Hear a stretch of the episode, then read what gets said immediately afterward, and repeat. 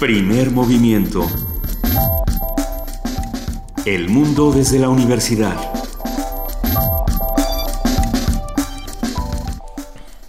Muy buenos días, son las 7 de la mañana con 3 minutos de este lunes 5 de octubre y arrancamos así primer movimiento en Radio UNAM. Luisa Iglesias. Querido Benito Taibo, muy buenos días. Buenos días a nuestra jefa de información, Juana Inés de ESA, que está con nosotros. Buenos días, Luisa. Buenos días, Benito. Buenos días a todos. Ah, nos acabamos de enterar hace unos minutos que hace tan solo unas horas falleció el escritor sueco Henning Mankell a los 67 años de edad tras una larga, larga enfermedad, un cáncer y es francamente lamentable. Yo, yo soy fan de Henning Mankell. Yo creo que, que, muchos de los que nos están escuchando, muchos éramos fanáticos de la saga de Wallander, este personaje. Kurt Wallander. Que, que no solamente atraviesa la literatura, sino que también se volvió un emblema de la televisión eh, con este personaje, bueno, con, con el actor con Kenneth, Kenneth Branagh. Branagh. Pero y, hubo dos versiones, ¿eh? Una es. sueca y una inglesa. Me parece que, que se puede rescatar muchísimo desde el punto de vista literario de la novela negra nórdica, que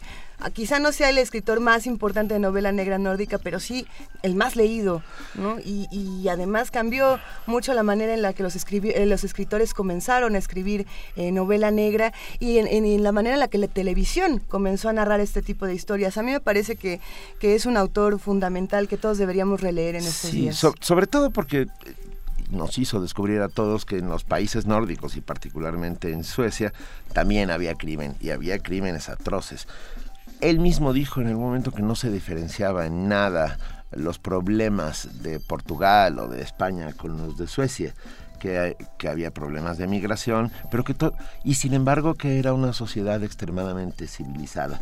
Tal vez por eso fue un éxito, porque en una sociedad extremadamente civilizada que sucedan cosas terribles, hace que la gente se simbre de una manera distinta. Y que además pueden ser escritas eh, de una manera eh, sencilla, por así decirlo, que, que, se puede leer muy rápidamente. Creo que ese es uno de los éxitos de Mankel, que podía uno devorar sus libros en, en, una tarde, o bueno, en unas tres tardecitas, terminaba uno cada uno de estos libros, lo cual también lo hizo en, en su momento ser un bestseller. Creo que es uno de los autores más eh, comprados de todos los tiempos. Sí. Y, y, vale la pena. Y si uno encuentra de nuevo la colección completa de Hay, hay que comprarla. Tusquets, ahí está, está toda su obra, está editada en Tusquets, México, se puede encontrar fácilmente, incluso sí. venden un paquete con la obra completa de Wallander. Lleve, lleve. Eh, y, y, no solo eso, hay que recordar que él fue durante muchísimos años director de la, del teatro de Maputo. Eh, eso en África. no lo sabía. En, él, él, tenía un, muchos de sus libros suceden en África. Él, él trabaja en, en, África durante muchísimos años, vivía entre Suecia y África. Uh -huh. la, la, mayor parte del tiempo, supongo que será en el invierno sueco, se iba prudentísimamente a África, ¿no? Y bueno, recordamos hoy con enorme cariño a Henning Mankell, a Kurt Wallander, su personaje que no volverá, no volverá a otorgarnos uno de sus casos. Si quieren recordar con nosotros a Henning Mankel, escríbanos, estamos en arroba P Movimiento, en diagonal, primer movimiento UNAMI en el teléfono 55 36 43 39. Esta mañana arrancamos hablando de ciencia, Benito.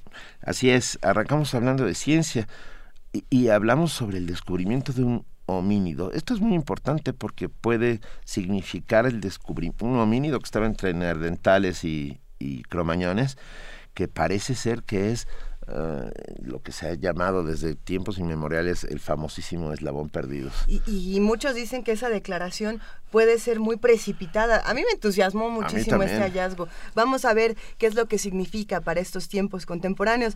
En nuestra nota del día vamos bueno, a hablar... Pero espera, vamos a decir que hablaremos ah, claro. con el doctor Alejandro Terrazas Mata, arqueólogo, investigador del Instituto de Investigaciones Antropológicas de la UNAM y ha realizado estudios en África, España y Etiopía. Dicho esto, vamos a hablar en nuestra nota nacional sobre la iniciativa de Cuauhtémoc Cárdenas Solórzano por México hoy. Esto nos, lo va a platicar Salvador Camarena, periodista y columnista del Financiero. En nuestra nota internacional, la invasión talib talibana a Kunduz, una conversación con la maestra Daniela López Rubí, profesora de la FES Aragón, con estudios especializados en mantenimiento de la paz y en Afganistán. Vamos a hablar con nuestros amigos de la Dirección General de Publicaciones de la UNAM. Esta mañana le toca a Argelia Valdés López, jefa del Departamento de Ciencia Nueva y Catálogos, que va a hablar con nosotros sobre catálogos de la UNAM.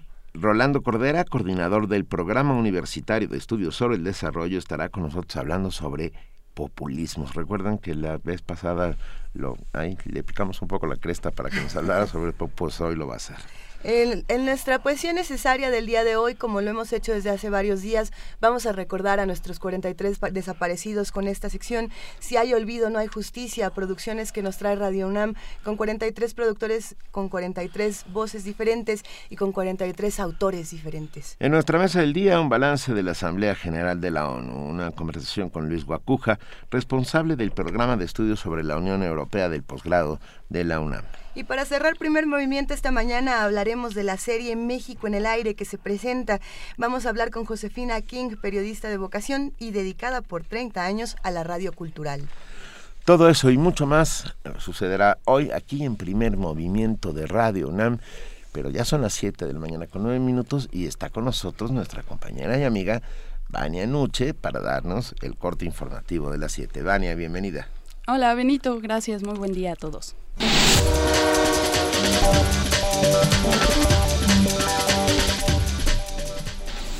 Iniciamos con información nacional. México padece una grave crisis de derechos humanos. Esta es la conclusión del informe preliminar que la Comisión Interamericana de Derechos Humanos dio a conocer a través de su presidenta Rosemary Bell Antoine. En conferencia de prensa y como parte de la visita de los comisionados a nuestro país, se planteó que la magnitud de la desaparición de personas es alarmante y que la falta de acceso a la justicia ha generado una situación de impunidad de carácter estructural. Por su parte, el subsecretario de Derechos Humanos de la Secretaría de Gobernación, Roberto Campa Cifrián, indicó que el informe de la Comisión Interamericana de Derechos Humanos no refleja la situación del país y que solo se circunscribe a zonas donde saben que existen enormes retos. El funcionario agregó que el caso Ayotzinapa es una situación extraordinaria y que no se compara con ninguna otra en el país. Reiteramos, no somos ajenos a los retos que nuestro país enfrenta. Sin embargo, no compartimos que un informe preliminar realizado en un plazo de cinco días y sobre casos particulares pueda reflejar la situación general del país. Reiteramos el pleno y absoluto compromiso del Estado mexicano para hacerle frente a cada reto en materia de derechos humanos. Los mexicanos tenemos la capacidad y tenemos la voluntad para hacerlo. Este lunes, el alto comisionado de Naciones Unidas para los Derechos Humanos, Said Raad al-Hussein, iniciará una visita de tres días a nuestro país. El alto comisionado de la ONU para los Derechos Humanos, Zaid Rad al-Hussein, realizará una visita oficial a México del 5 al 7 de octubre próximos. Durante su misión, el alto comisionado se reunirá con el presidente del país, así como con autoridades del más alto nivel, incluyendo el presidente de la Suprema Corte de Justicia, el presidente del Senado y el secretario de Gobernación. Además, conversará con la secretaria de Relaciones Exteriores, el secretario de la Defensa Nacional y la Procuradora General de la República, entre otros. Zaid sostendrá diálogos también con el presidente de la Comisión Nacional de los Derechos Humanos, miembros de la sociedad civil víctimas de violaciones de derechos humanos, el equipo de país de la ONU en México y miembros de la comunidad internacional. Jordi Trujols, Naciones Unidas, Nueva York. El ex candidato presidencial Cuauhtémoc Cárdenas y el senador Alejandro Encinas presentaron la iniciativa Por México Hoy. Esto con el fin de impulsar un nuevo frente político y social sin crear un partido, según afirmó el senador Encinas por México hoy pretende, según señalaron, sincronizar las luchas de las organizaciones sociales y acompañarlas para que cada demanda tenga una mayor resonancia. En información internacional, a tres días de una luz que sepultó el poblado de El Cambray 2 en Guatemala, han sido recuperados 131 cadáveres y se reportan 300 desaparecidos. Conforme avanza el tiempo, la posibilidad de rescatar a supervivientes es cada vez menor. A la búsqueda se sumó ayer un contingente de 84 rescatadores mexicanos con 16 perros adiestrados. Esta mañana se dio a conocer que el irlandés William Campbell y el japonés Satoshi Omura ganaron el Premio Nobel de Fisiología o Medicina por sus terapias contra enfermedades parasitarias causadas por gusanos. La Fundación Nobel También ha reconocido el trabajo de la China Tuyuyu por su desarrollo de nuevos tratamientos contra la malaria. Campbell y Omura comparten una mitad del premio y la otra será para Yuyu, según el anuncio del Instituto Karolinska, que concede cada año este premio otorgado para, por la Fundación Nobel. Para asegurar una máxima transparencia y una completa rendición de cuentas de las actividades aéreas en la ciudad afgana de Kunduz, la Organización de Ayuda Médicos Sin Fronteras exigió que se investigue de manera independiente el sorpresivo ataque contra su hospital la madrugada del sábado. La organización confirmó que debido al bombardeo murieron 22 personas, entre miembros de su personal y pacientes se ha dado a conocer que las fuerzas de Estados Unidos estaban realizando incursiones aéreas en la zona en el momento de los hechos. Ash Carter, secretario de Defensa estadounidense, señaló que dicho ataque fue un incidente trágico en un área de intensos combates. Tenemos más información con Radio Naciones Unidas. El secretario general de la ONU condenó enérgicamente los ataques aéreos en Kunduz, Afganistán, que provocaron este sábado la muerte de varias personas en el único hospital de la localidad administrado por la Organización Humanitaria Internacional Médicos Sin Fronteras. En un comunicado, Ban Ki-moon recordó que los hospitales y el personal de salud son protegidos explícitamente por el derecho humanitario internacional y solicitó una investigación profunda e imparcial de los hechos. El titular de la ONU encomió el valor y la dedicación del personal de Médicos Sin Fronteras y transmitió sus condolencias a los familiares de los fallecidos. Por su parte, el alto comisionado de la ONU para los Derechos Humanos, Said Raad al-Hussein, describió el ataque como algo trágico e inexcusable y subrayó que las fuerzas gubernamentales afganas y los actores internacionales tienen la obligación de respetar y proteger a los civiles. El ataque lanzado por la aviación estadounidense, según las autoridades afganas, causó la muerte de 12 trabajadores de Médicos Sin Fronteras que prestaban servicios en el hospital y de 7 pacientes, además de causar 37 heridos de gravedad. Jorge Millares, Naciones Unidas, Nueva York.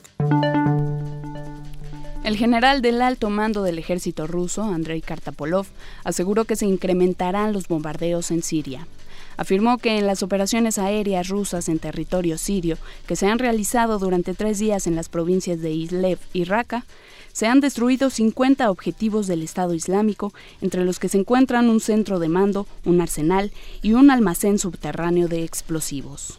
Sin embargo, el Observatorio Sirio de Derechos Humanos denunció que las bombas lanzadas por los rusos han alcanzado objetivos civiles como un hospital en la zona de Yabal que pertenecería a una organización médica internacional donde solo hubo daños materiales. Y en la nota de la UNAM, con el fin de lograr que las personas con diabetes mellitus tipo 2 puedan medir simultáneamente sus niveles de glucosa e insulina sin ir al médico o a un laboratorio diagnóstico, la Facultad de Ciencias desarrolló un biosensor. Así, a partir de una gota de sangre, este biosensor identificará los niveles de ambas sustancias, los convertirá en señales eléctricas y los guardará en una base de datos que podrá enviarse al médico, a la computadora o al teléfono celular como una aplicación. El desarrollo está a cargo de los profesores Catalina Stern y Matthew Hautefeuil y sus alumnos Mariana Centeno y Jeú López. Tiene 40% de avance y ganó uno de los 12 premios de investigación de Google para América Latina. Habla la profesora Catalina Stern. Efectivamente, si yo quiero saber si tengo potencialmente diabetes, yo puedo ir a un laboratorio privado, hacerme una prueba de glucosa y una prueba de insulina ahí en el laboratorio y me van a decir qué detectaron en esa sangre. Pero no es algo que yo pueda hacer ni todos los días ni todos los meses y no lo puedo hacer en la casa. Y lo que nos dijeron es que necesitarían un sensor que pudiera medir glucosa e insulina simultáneamente.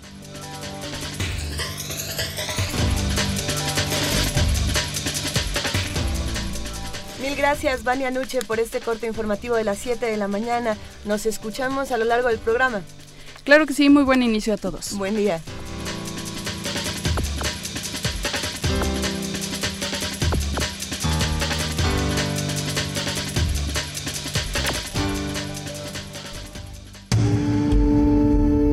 Primer movimiento.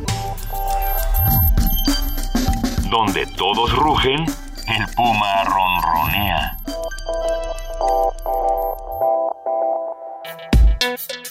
Lunes de Ciencia.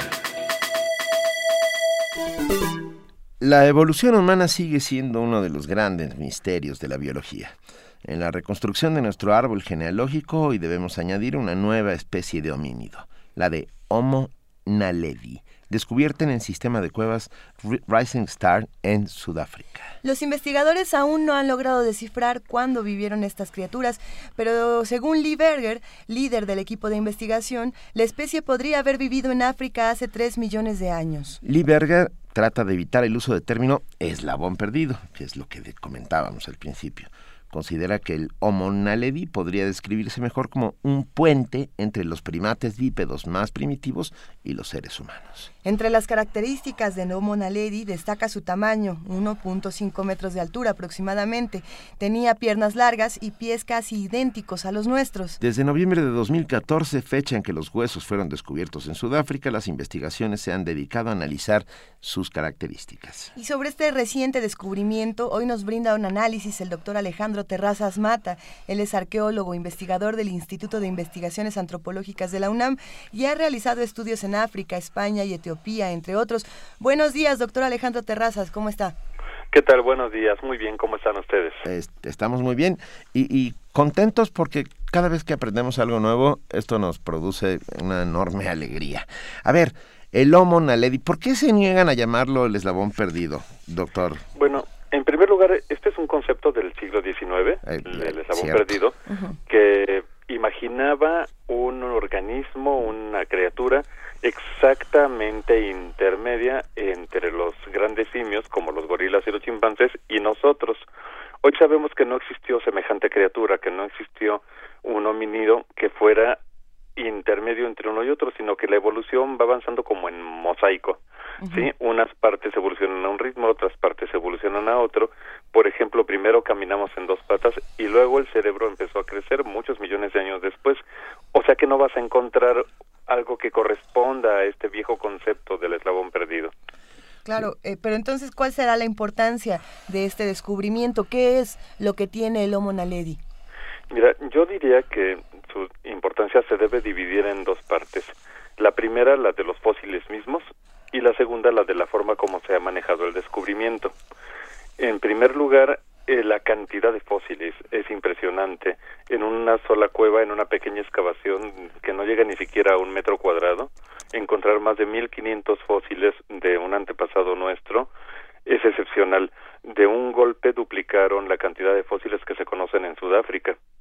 Eh, este fósil además pues bueno de un antepasado que ya ya puede colocarse en nuestro propio género en, nuestro propio grupo digamos más cercano que es el de Homo pero pues con características propias no esto nos habla de que en el pasado existió una gran diversidad de especies relacionadas con nosotros a pesar de que hoy en día solo queda una. Es a ver, es interesantísimo el hecho de... ¿Pudieron haber convivido Homos naledi con neandertales o cromañones?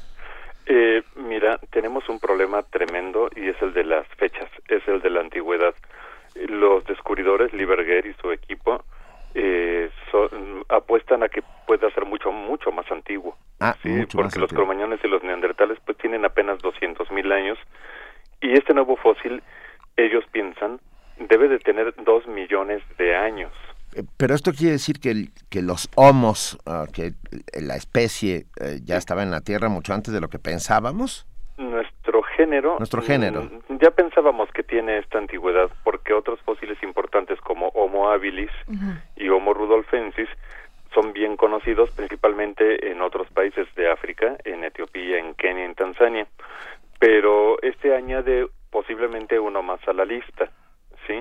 Eh, nos habla de que la evolución humana ha seguido muchas ramificaciones, muchos patrones, colonizando diferentes nichos, digamos, en los ecosistemas, diferentes formas de vivir. Homo naledi nos revelaría una más. Eh, esto hay que verlo en un contexto mayor. Si te fijas en los años 80, cuando se hablaba de Lucy, de los Australopithecus afarensis, eh, como que ver que había más de una especie de nuestros antepasados conviviendo al mismo tiempo, la gente se sorprendía porque pensaban pues que debían de competir entre sí, que se deberían de haber eliminado unas especies a las otras entre sí. Pues un reflejo de la época, ¿no? Como, como del fin de la Guerra Fría.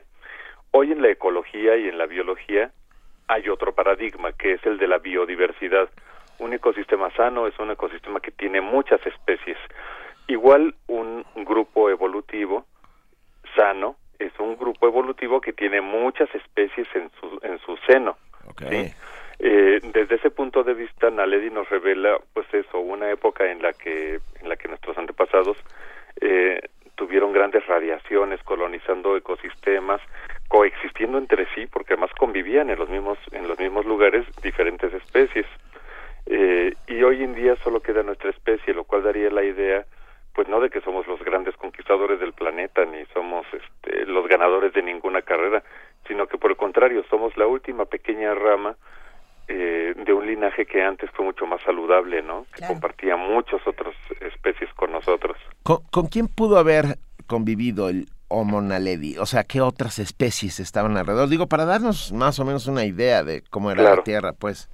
Mira, en ese momento solo vivían en África, probablemente no habían colonizado todavía el resto del viejo mundo, y encontrabas a Homo habilis, Homo rudolfensis, Paranthropus boisei, por lo menos, además de Homo naledi. Es decir, podemos imaginar por lo menos a cuatro diferentes especies conviviendo juntas. Pensemos en, el lugar donde fueron encontrados los restos del Homo naledi, que es este sistema de cuevas Rising, Rising Star en Sudáfrica. Eh, se dice que, este hallazgo fueron muchísimos huesos, más de 150, más de 150 mil o cuántos, fueron 1500 fragmentos de, perdón, sí, 1500 fragmentos de huesos. Y, ahí lo interesante podría ser eh, si este lugar podría haber estado destinado como para una zona de entierros, esta, esta parte de la caverna, o, o por qué tantos huesos en un mismo en un mismo sitio. ¿Hay alguna teoría al respecto? Sí, mira, este es uno de los grandes misterios del Homo naledi, eh, porque generalmente en las cuevas de Sudáfrica eh, se encuentran eh, muchos fósiles, muchos, muchos huesos de diferentes especies de antílopes, de cebras, de toda clase de animales que viven en la, en la sabana simplemente los animales mueren y ya sea que la lluvia o, los carroñeros los arrastren a las cuevas y quede todo revuelto. En cambio, el Homo naledi es diferente su contexto. Es una cueva a la que es muy difícil entrar. De hecho, para hacer las excavaciones solo pudieron entrar eh, chicas muy jóvenes, muy delgadas, expertas en, en, en, el, en el trabajo en cuevas, en la espeleología, y eh, resulta que solamente encontraron fósiles de Homo naledi. No hay otros animales, no hay ninguna evidencia de que los huesos hayan sido arrastrados por animales o por el agua, ¿no? Esto no pudo haber sido así. Es una cueva muy particular, de muy difícil acceso. Los descubridores lo que proponen es que otros otros Homo naledi colocaban intencionalmente a sus muertos en esa cueva. Esto es sorprendente porque si tienen razón estaríamos hablando ya de una conciencia de la muerte y un tratamiento funerario hace, imagínate, dos millones de años. Es cultura, doctor. Así es, ¿Eh? absolutamente. Tiene que ver con cultura, sin lugar a dudas. Qué, qué interesante. A ver, perdón, mencionaste a Lucy, doctor Terrazas. Sí, claro. Lucy se supone que es el primer, bueno, es un representante de los primeros homínidos que habitan la Tierra? Sí, Lucy sería más antigua. Más Es un grupo que, evolucionó antes que Homo, digamos que son antepasados nuestros más lejanos, que son los australopitecos. Lucy representaría un grupo de australopitecos de 3 millones de años o más. ¿sí? Entonces, estaríamos hablando de que Lucy o especie, alguna especie parecida a la de Lucy, sí. Australopithecus afarensis, habría evolucionado para dar lugar a Homo. Y cuando hizo esto, pues de hecho fue una radiación adaptativa, fue fue que aparecieron más o menos al mismo tiempo a partir de un australopiteco diferentes linajes que, que, corresponden a Homo, ¿no? Homo habilis, Homo rudolfensis y Homo naledi. Ahora, debo decirte, claro, Lucy fue importantísima porque a todas luces es un antepasado nuestro. El Homo naledi no estamos seguros de cómo interpretarlo. No sabemos si es una rama lateral, si sería más bien, digamos, una especie de primos que luego ya no tuvieron descendencia, o si son la rama principal de la cual venimos nosotros. Esto todavía no lo sabemos porque el descubrimiento es muy preliminar, todavía hace falta hacer años de estudios antes de poder estar seguros de algo más acerca de esta especie. Eh, doctor Terrazas, en, en, ese sentido, usted hablaba hace un momento de cómo ha ido cambiando el, el paradigma, fue así como lo planteó, de pensar que, que, el ser humano venía, digamos, de una sola rama, ¿no? en, en, una idea muy purista, muy del siglo XIX, que el, el, el, ser humano había tenido una evolución lineal, ¿no? casi como, como esta caricatura que se ve del, del, del simio al hombre. ¿no? Exacto. Este, es del siglo XIX completamente. Es completamente del siglo XIX, ¿no? Esta idea de eh, el hombre ha sido uno todo el tiempo, nada más ha ido evolucionando, ¿no? Concediéndole algo a Darwin, pero de todas maneras dejando al hombre como el centro y el, y el único de, del universo. Por otro lado, ahí está ahora esta idea de que en realidad es que eran muchas especies similares ¿no? y con, Sí. con rasgos similares. Por un lado, ¿cuál es eh, lo que los hace una sola especie? ¿Qué rasgos se les dan? ¿Por qué decir que el Homo naledi no estamos seguros de que sea antepasado de- del ser humano? Eh, y por Claro. otro, ¿en qué momento cambia este paradigma? Serían dos cosas.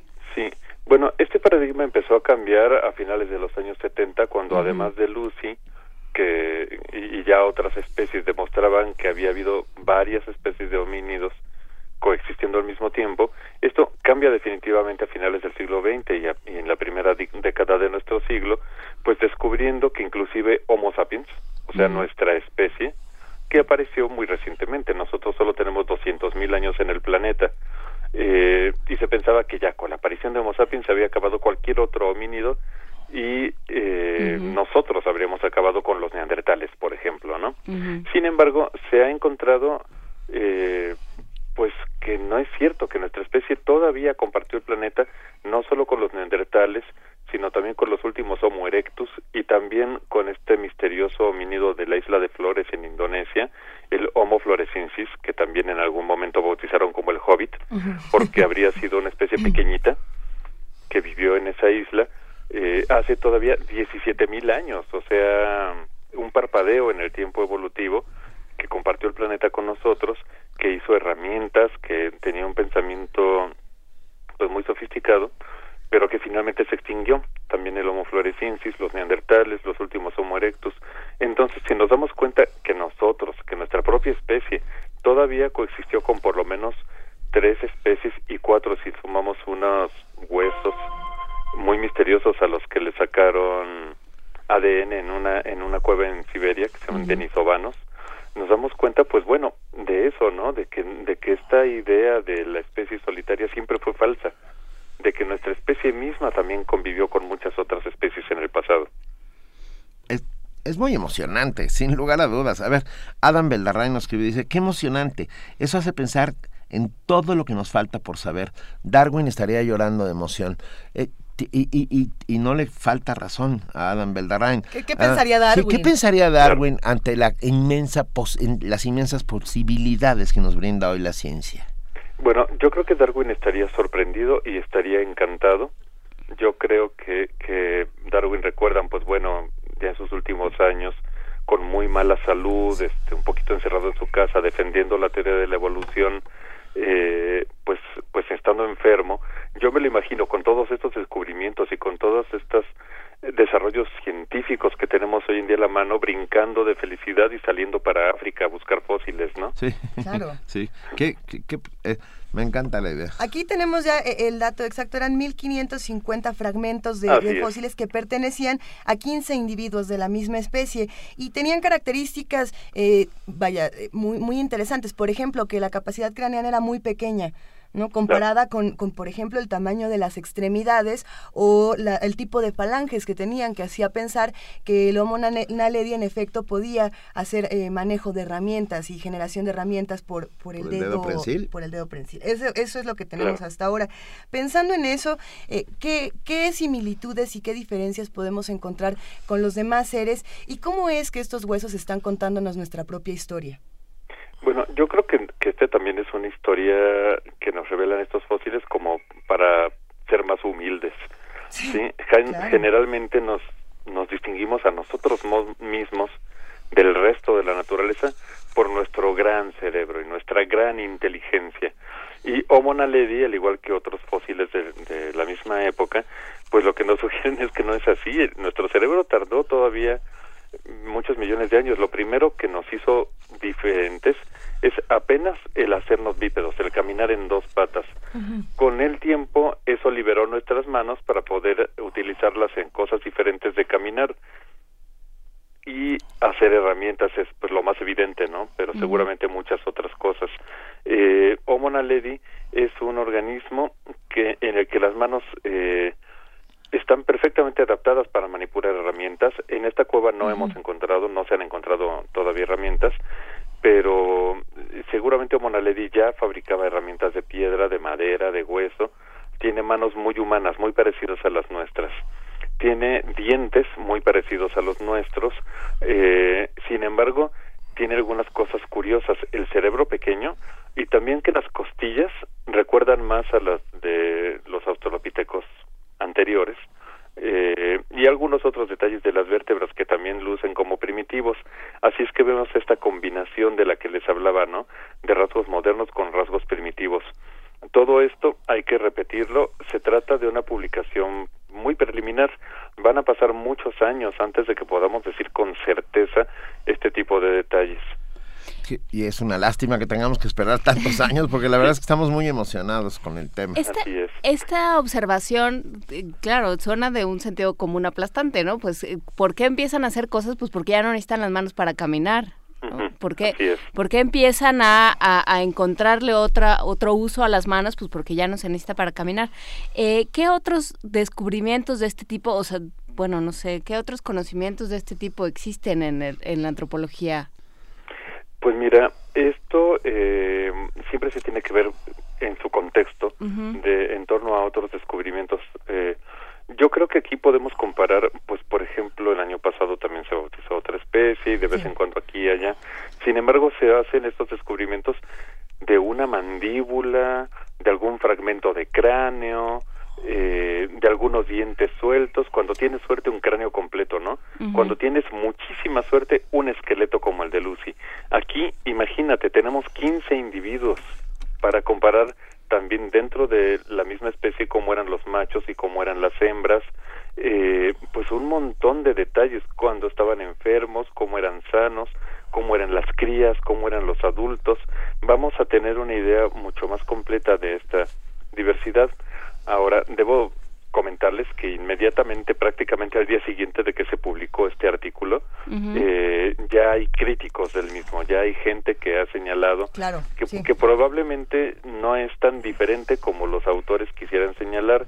Algunos críticos sugieren que podría ser simplemente una especie que ya conocemos, que se llama Homo erectus, solo que como son muy antiguos, son serían de los primeros Homo erectus que aparecieron en África, pues cuesta un poquito de trabajo clasificarlos, pero que probablemente no son algo tan novedoso, sino que son un Homo erectus eh, muy antiguo.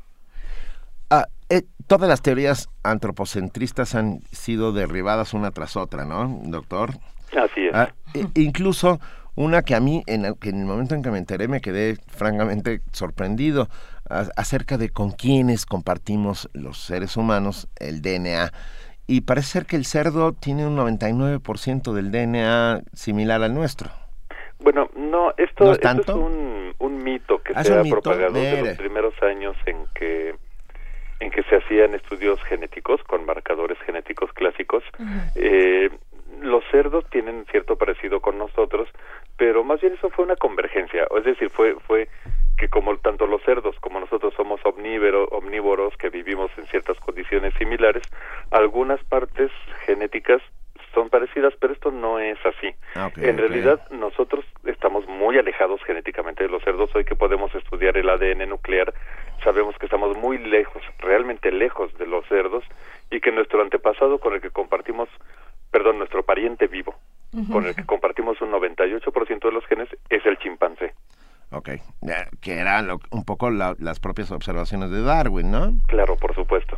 Así es. Lo, lo, lo, que es muy bello de la arqueología es que es una de estas pocas disciplinas donde podemos tener los hallazgos en nuestras manos, ¿no? Que podemos realmente eh, tomar, vaya, nosotros no lo vamos a tomar con nuestras manos que pueden romper un fósil de 150 mil años, pero, pero podemos tenerlo ahí y podemos investigarlo y sabemos eh, físicamente cómo es y nos podemos adentrar en las cavernas y podemos llegar al fondo de, de estos lugares eh, extraños. doctor Alejandro Terrazas, nos gustaría que nos contaras, por favor, da, también de tu experiencia como arqueólogo y de tus propias excavaciones. Bueno, pues qué decir en comparación con estos grandes descubrimientos, ¿no?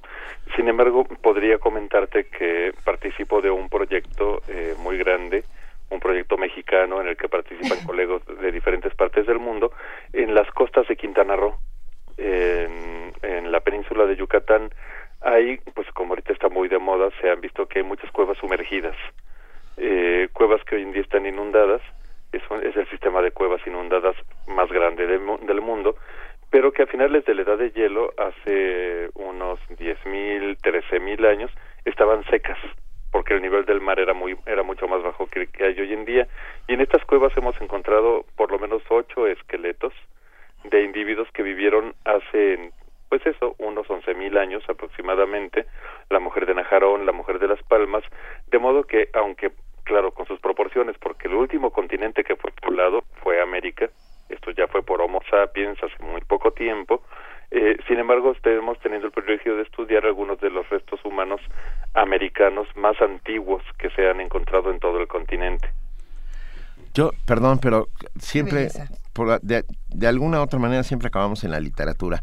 Este, ¿Conoces, Alejandro, eh, doctor Terrazas, uh, la novela de William Golding llamada Los Herederos? No, fíjate ah, es una maravilla. No, he leído, qué pena. Ok, nada, es una maravilla. Y es este supuesto encuentro entre eh, los últimos nerdentales y los primeros Homo sapiens. Y es una maravilla. La recomendamos, aquí la recomendamos rápidamente. Claro que sí.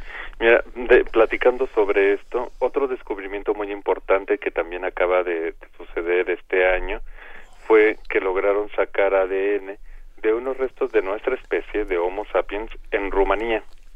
eh, estos sacaron ADN y fue una gran sorpresa porque resultó que esos Homo sapiens habían tenido un tatara tatarabuelo neandertal. Ah. Sí, es decir, se, se está encontrando eh, lo que pues esta literatura eh, Arthur Conan Doyle también tenía por ahí alguna novela el, que el mundo que perdido. Así es, ¿no? De estos encuentros con otras especies del pasado y tal. Eh, estamos encontrando ya la evidencia genética de cómo esto sucedió, de que verdaderamente en algún momento se encontraron y algo muy interesante es que lo que nos está revelando los descubrimientos hasta ahora no es que se hayan matado entre sí cuando se encontraron, ¿eh? No fue no hemos encontrado una sola evidencia de violencia entre neandertales y Homo sapiens. Por el contrario, lo que hemos encontrado es que cuando se encontraron, se reprodujeron entre sí. Uh, ok. ¿Qué, ¿Qué, qué, retos y qué preguntas nos quedan para el futuro de la arqueología y para comprender nuestro pasado, doctor? Bueno, apenas hemos rascado la superficie, apenas conocemos una parte pequeñita, pequeñita de lo que fue verdaderamente nuestra evolución.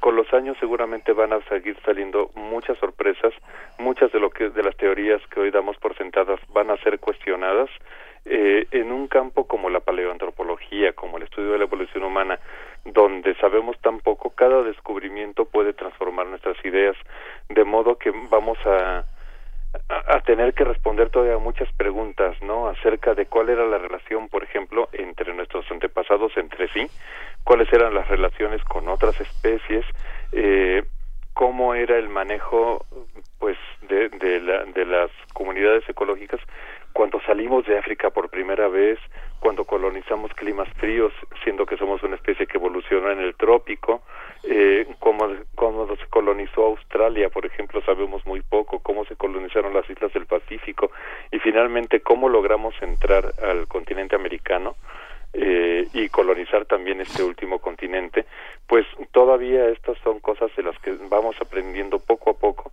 y en los próximos años, pues bueno, vamos a seguir teniendo muchas, muchas sorpresas. Sí, bueno, aprendiendo y luego contándolo.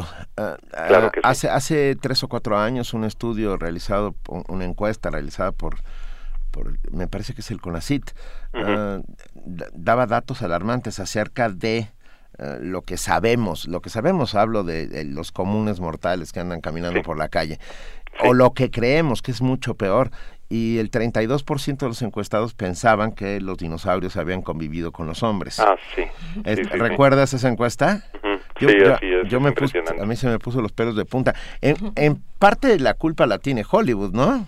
Por supuesto, pero también los científicos tenemos la culpa porque hablamos de un modo que nadie nos entiende y, y a muy pocos colegas les interesa hacer divulgación.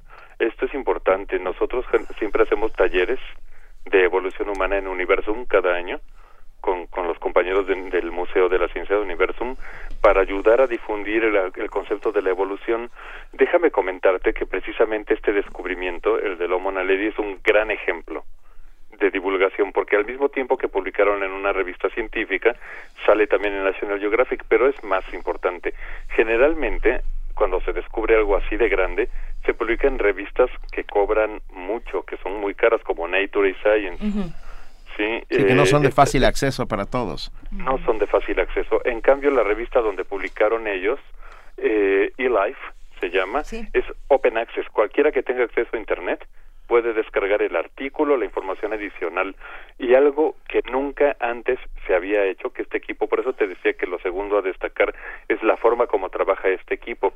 Inmediatamente que publicaron esto, subieron a internet réplicas 3D, o sea, modelos digitales de los principales fósiles, las partes del cráneo, los dientes, huesos de las manos, huesos de los pies, para que cualquier persona en cualquier del mundo pueda verlos en la computadora, tomarles medidas, compararlos o inclusive imprimirlos en impresoras 3D.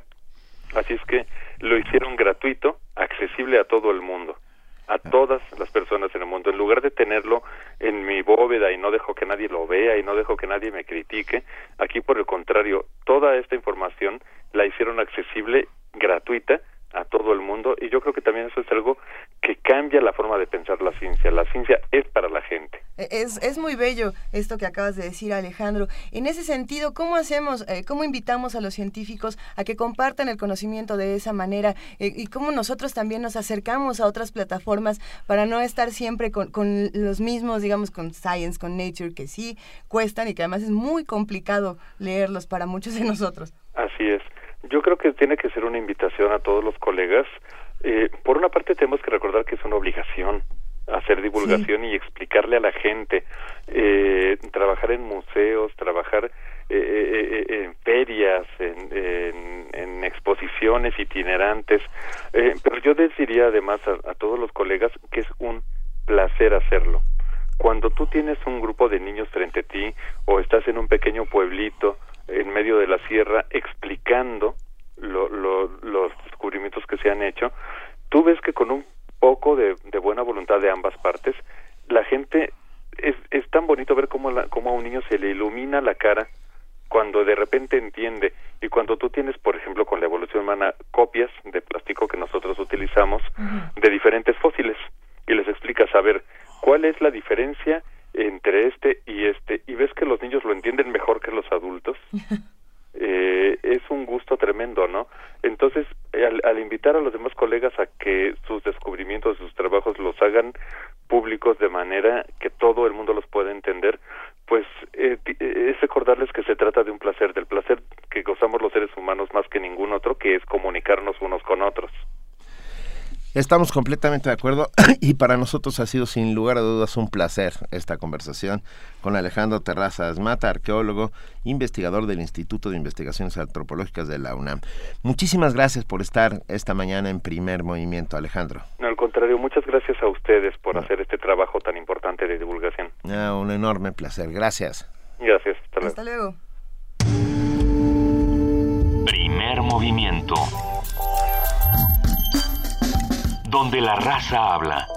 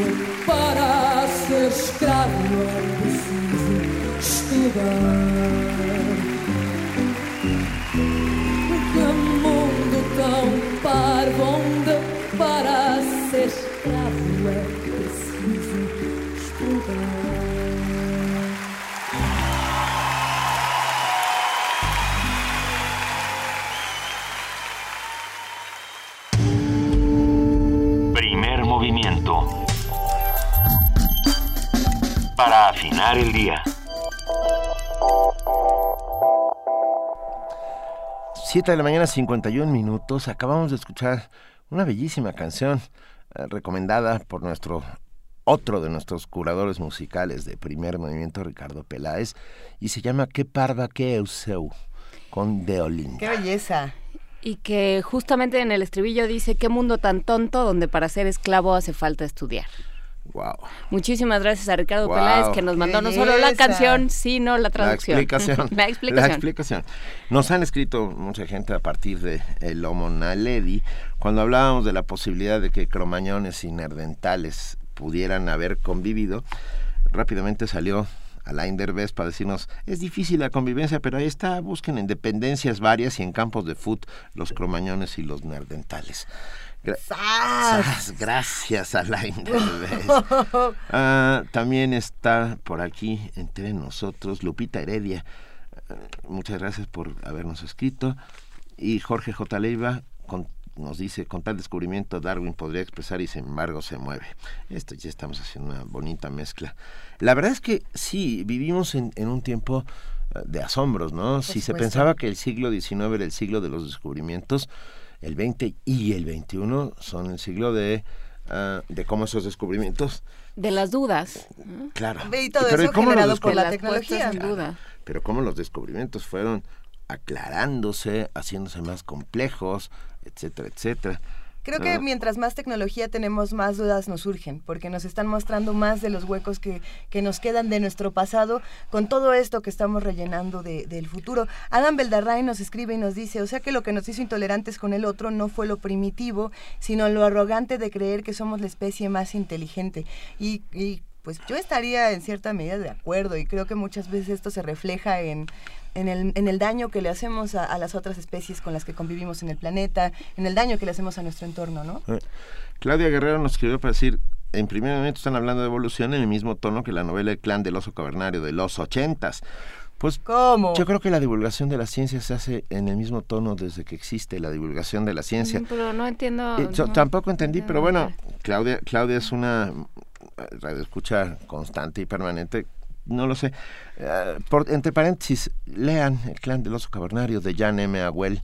A mí me parece una de esas novelas ah, que logran descifrar un montón de cosas. Y hay, que decir que Jan M. Agüel es, es un hombre que ha dedicado su vida a la divulgación científica y que un día decidió escribir novelas. Qué bueno que lo hizo. Qué bueno que lo Qué hizo. bueno que lo hizo. Y bueno, mejor que se parezca la divulgación a eso, a que nos pongamos a, a compararla con Jurassic Park, o que era lo que habíamos dicho no, hace rato. O, a con- o mi- lo mismo que decía Alejandro Terrazas, o hablar a, a tal nivel científico en que nadie pueda entender, que eso les encanta, ¿no? O sea, estamos hablando a tal nivel que todo el mundo dice, wow, pero sobre todo dicen wow porque no los entendimos. Es parte de, de cerrar el- la comunicación y de cerrar los círculos de información. A, a mí me parece fundamental que todos podamos ir descifrando juntos el conocimiento y quienes hacen una labor científica muy importante para difusión, como siempre son nuestros amigos de la Como Ves, de la UNAM, que publican eh, día con día artículos de lo más interesante, eh, siempre no solo sencillos, sino divertidísimos, ¿no? que te pueden sacar una carcajada cuando estás aprendiendo de las nebulosas tóxicas lejanas de Orión o cuando estás aprendiendo de, de tecnologías de lo más extraño, ¿no? Y creo que si aprendemos con humor, qué mejor, qué mejor. Ahora para el Cervantino estamos buscando a uno de los prófugos de Universum y de la Como ves y uno de estos seres maravillosos que han producido en el- la Dirección General de Divulgación de la Ciencia. eh, a Sergio de Régules para que Ah. nos platique, porque va a Ah, estar cómo no. platicando en el Cervantino sobre máquinas del tiempo. Pídele al tiempo que vuelva, se va a llamar su plática. Entonces vamos a ver si Porque lo vamos a podemos estar, traer. vamos a estar en movimiento. Cervantino, ¿saben? Sabemos y nos emociona. Bueno, nos preguntan... Sí lo sabes, Luisa, qué suerte, porque ya nos vamos. Nos preguntan si vimos la película Quest of Fire, En Busca del Fuego. De La Guerra del Fuego. Ya, es una joya. ¿No es esa donde sale Ringo? No, no, No, ese es el cavernícola. Ya cavernícola. también nos la mencionó Ya. México Gráfico. No, pero En Busca del Fuego es No, una es- película de Jean-Jacques Gounod, eh, el mismo que hizo El Oso. Ajá. Ay, Ah, qué belleza que- es esta y, el oso. Y En Busca del Fuego es una película donde no hay un La solo- Guerra del Fuego. la- bueno, Sí. yo la vi como En Busca del Fuego, La Guerra del Fuego, que también son eh, nerdentales que descubren el fuego y entonces hay dos grupos que se disputan el fuego, pero no se dice una sola palabra durante toda la película. Es a mí me encantó.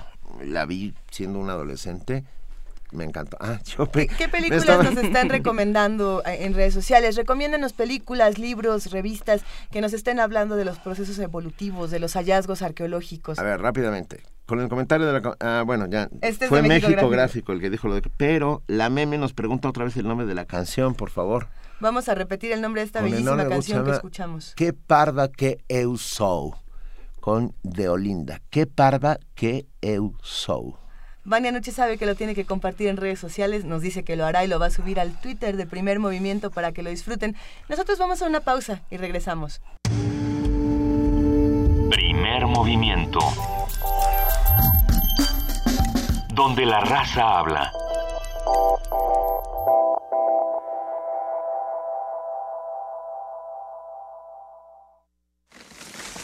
Deforestación. Escasez del agua. Consumismo. La tierra es nuestro hogar. ¿Sabes qué hacer para cuidarla? Radio UNAM y el Programa Universitario de Medio Ambiente te dicen cómo en Ambiente Puma. Espacio para compartir múltiples voces e ideas por la sustentabilidad. Nosotros ponemos los micrófonos, tú las acciones. Conduce Mireya Imas. Todos los lunes y miércoles a las 3 de la tarde. 96.1 de FM. Por un planeta para todos. Radio UNAM. Oiga, don Juan, ¿usted va a participar en la consulta del presupuesto participativo? Claro, Marchanta, ya mero es, ¿no?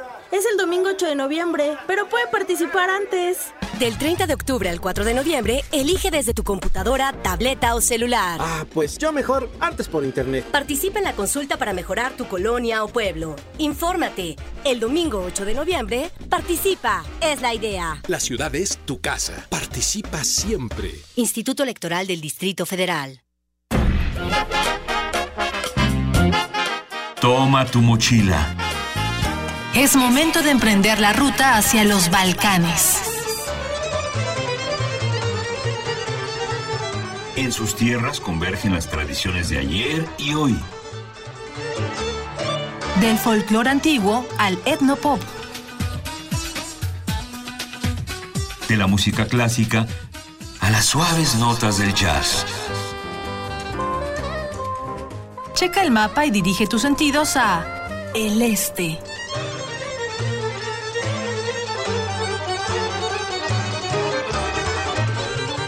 Un mosaico sonoro a cargo de Maya Vasilievich. Lunes y viernes a las 18 horas. Aquí en Radio UNAM.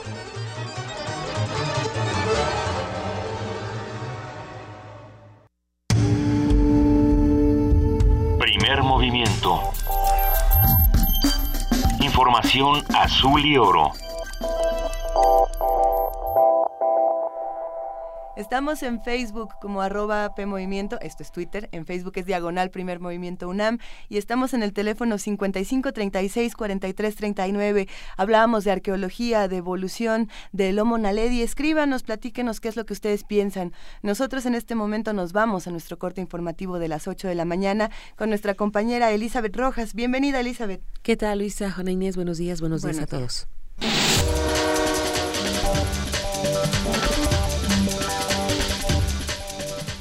Comisión Nacional de Derechos Humanos pidió considerar las recomendaciones del informe preliminar de la Comisión Interamericana de Derechos Humanos. A través de un comunicado, señaló que más allá de matices o diferendos sobre alcances y cifras, que en todo caso tendrían que ser aclarados, sería pertinente que se tomen en consideración las recomendaciones contenidas en el informe para su inclusión en la Agenda Nacional en materia de derechos humanos. Cabe señalar que el reporte presentado el viernes señala que México atraviesa una grave crisis de violaciones a derechos humanos. La Procuraduría General de la República dio a conocer que un nuevo grupo de expertos independientes será el que investigue los hechos acontecidos en el basurero de Cocula Guerrero, en el caso de los 43 normalistas desaparecidos de Ayotzinapa. Durante una reunión con los diputados federales que integran la Comisión Especial del caso, la Procuradora General de la República, Areli Gómez, informó que también las nuevas líneas de investigación que señalaron el Grupo Interdisciplinario de Expertos Independientes arrojan la participación de otras personas en los hechos ocurridos el 26 de septiembre de 2014. La Procuraduría General de la República cumplimentó una nueva orden de aprehensión por reclusión en contra de la exlideresa del Sindicato Nacional de Trabajadores de la Educación, Elba Ester Gordillo, por su probable responsabilidad en la comisión del delito de defraudación fiscal. De acuerdo con la PGR, Gordillo omitió pagar al fisco federal más de 4 millones de pesos por concepto del impuesto sobre la renta, por lo cual fue puesta a disposición del juez séptimo de Distrito de Procesos Penales Federales en el Distrito Federal. Cabe recordar que la profesora se encuentra actualmente recluida en el Centro Femenil de Reinserción Social de Santa Marta, Acatitla. La Secretaría de Relaciones Exteriores reanudará las citas para tramitar o renovar pasaportes hasta este lunes, después de las fallas de la implementación del nuevo sistema de trámites por Internet. En un comunicado de prensa, la Cancillería informó que este fin de semana solo atendió las oficinas ubicadas en Ricardo Flores Magón y Miscuac para casos de emergencia. El exdirector de Administración de la Secretaría de Seguridad Pública durante el mandato del exgobernador de Tabasco, Andrés Granier Melo, fue detenido por el delito de fraude y ejercicio indebido de funciones públicas. La juez tercero penal Guadalupe Cadena Sánchez giró orden de aprehensión en contra de Mario Eslava, a quien se le acusa del mal manejo de 70 millones de pesos. El exfuncionario ingresó al Centro de Readaptación Social del Estado de Tabasco. El secretario de Educación Pública, Aurelio Nuño Mayer, anunció ayer el nombramiento de 13 funcionarios, entre los que se encuentran los nuevos directores de Canal 11 y de Canal 22. Tengo también el agrado de designar el día de hoy a la ingeniera Jimena Saldaña Gutiérrez como nueva directora del Canal 11 y al licenciado Ernesto Velázquez Briceño como nuevo director general del Canal 22. En información internacional, durante una operación en una zona selvática del noreste del país, cerca de la frontera con Venezuela, fue abatido Víctor Ramón Navarro, alias Megateo, considerado uno de los narcotraficantes más importantes y más buscados en el país, informó el gobierno colombiano. Este hecho fue calificado por el presidente Juan Manuel Santos como un gran golpe, señalando que los criminales deben ser sometidos a la justicia o terminar bajo tierra. Tanto el gobierno colombiano como el estadounidense ofrecían recompensas por la captura de Megateo. La intervención del ejército ruso ha empeorado la situación en Siria y fortalecido al gobierno de Bashar Assad, aseguró el primer ministro británico David Cameron afirmó que Rusia no ha discriminado entre el Estado Islámico y los grupos de la oposición siria legítimos, por lo que señaló es necesario establecer un amplio plan para lograr una transición política en Siria y lograr llevar la paz a la región. Mientras tanto, este domingo el gobierno ruso señaló que debido a los bombardeos aéreos que han realizado en Siria, medio millar de mercenarios del Estado Islámico han abandonado sus posiciones. El sábado concluyó en Nueva York el debate general de la 70 sesión de la Asamblea General de Naciones Unidas. Este sábado concluyó en Nueva York el debate general de la 70 sesión de la Asamblea General de Naciones Unidas. Su presidente Morgan Slicketoft describió como históricos la semana durante la cual describió como histórica la semana durante la cual la comunidad internacional discutió los temas de mayor actualidad el debate general fue precedido por la Cumbre de Desarrollo Sostenible, que adoptó la agenda de 17 objetivos que guiarán los esfuerzos hacia el progreso hasta 2030. En sus palabras de clausura, Liketoft afirmó que fue edificante ver en los discursos la reafirmación del protagonismo del organismo internacional. And as we commemorate the 70th anniversary, al conmemorar el 70 aniversario de la ONU fue muy apropiado y conveniente escuchar que los líderes recordaran y reafirmaran el espíritu de la Carta y que confirmaran su confianza en el papel central de la ONU en la cooperación internacional, dijo el presidente de la Asamblea General señaló que una de las cuestiones más la cumbre y el debate general atrajeron un número récord de jefes de Estado y de gobierno. Entre ellos estuvieron la canciller alemana Angela Merkel, el presidente ruso Vladimir Putin, el presidente iraní Hassan Rouhani y el líder cubano Raúl Castro. Jorge Millares, Naciones Unidas, Nueva York. Durante una entrevista al diario El Corriere de la Sera, el monseñor Christophe Charamza declaró ser homosexual y vivir felizmente en pareja. Ante estas palabras del sacerdote, el Vaticano inmediatamente reaccionó y lo apartó de sus funciones como secretario adjunto de la Comisión Teológica Internacional, oficial de la Congregación para la Doctrina de la Fe y docente de las universidades pontificias donde imparte teología. El Papa Francisco inauguró ayer el segundo sínodo de obispos en el Vaticano. El líder religioso reafirmó la posición de la Iglesia Católica sobre el matrimonio y el divorcio. En su homilía, el pontífice defendió la indisolubilidad del matrimonio, condenó el divorcio y reiteró que la familia se compone de un hombre y una mujer.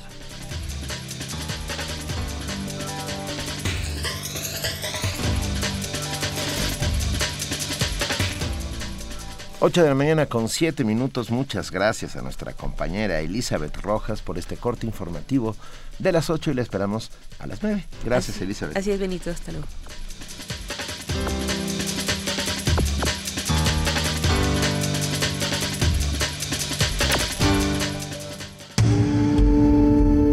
Primer movimiento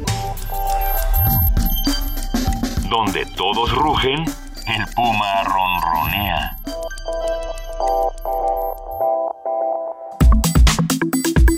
Nota Nacional. Ya está con nosotros, siendo las... No, ya está a punto de estar con nosotros. Salvador Camarena en unos segunditos.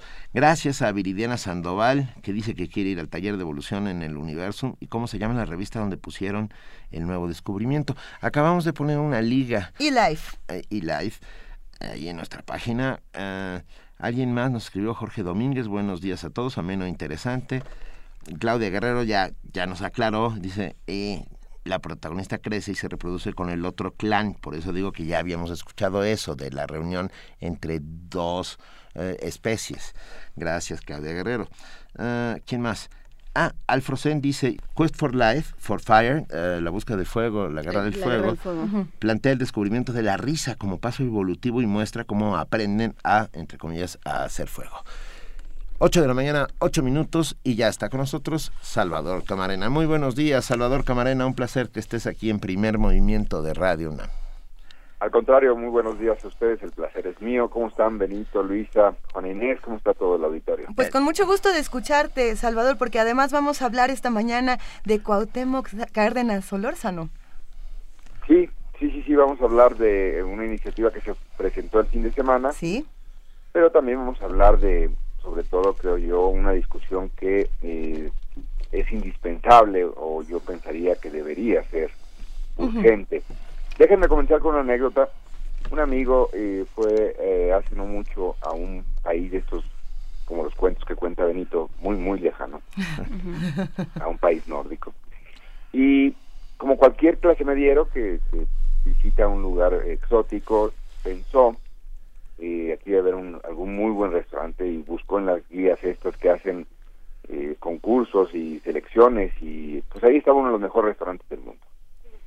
Total, eh, le pidieron al portero del hotel que les indicara cómo llegar, aunque ya habían localizado en el mapa, cómo llegar al, al restaurante, que les indicara si iban en la ruta correcta cuando salieron a la derecha, digamos, del hotel.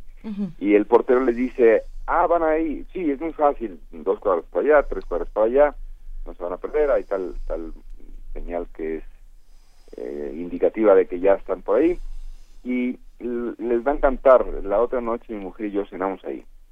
Este amigo me contaba, me decía, bueno, yo creo que esa circunstancia es una de las grandes diferencias entre los países eh, que han logrado avances significativos y los que estamos atorados. Que el portero de tu hotel vaya al mismo restaurante eh, que tú cuando estás de turista y destinas algo de dinero para gastarte precisamente en ese lujo, te habla de que el portero del hotel tiene un ingreso suficiente para de vez en cuando hacer consumo en los lugares que hacen eh, famosa alguna región, algún lugar, alguna ciudad, algún alguna cocina. El caso es que hoy nos recuerda un colega eh, publica una gran eh, columna muy provocativa, Ricardo Becerra, en el diario La Crónica pone, aquella cop- copa de whisky es el salario diario del mesero que nos atendía.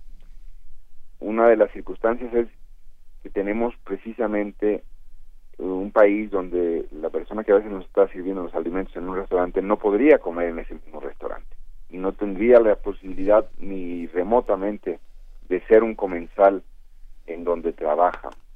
Y algo debe estar muy podrido en nuestro modelo de organización cuando esa diferencia es así de marcada. No lo digo yo, lo dicen una serie de, por supuesto, eh, diagnósticos que han venido publicándose a lo largo de el tiempo, de los últimos dos años, hay variados, eh, diversos, de autores incluso muy distintos, y sin embargo creo que eh, el problema de México, ya lo habíamos comentado, es que a veces sobran diagnósticos y falta como el siguiente paso. Una de esas sensaciones fue la que tuve el sábado cuando eh, el ingeniero Cuauhtémoc Cárdenas formalizó algo que ya habían venido trabajando desde noviembre del año pasado, habían hecho otro anuncio en marzo, pero ya se formalizó el lanzamiento de la agrupación Por México Hoy, que pretende, entre otras cosas, crear una nueva constitución para el país.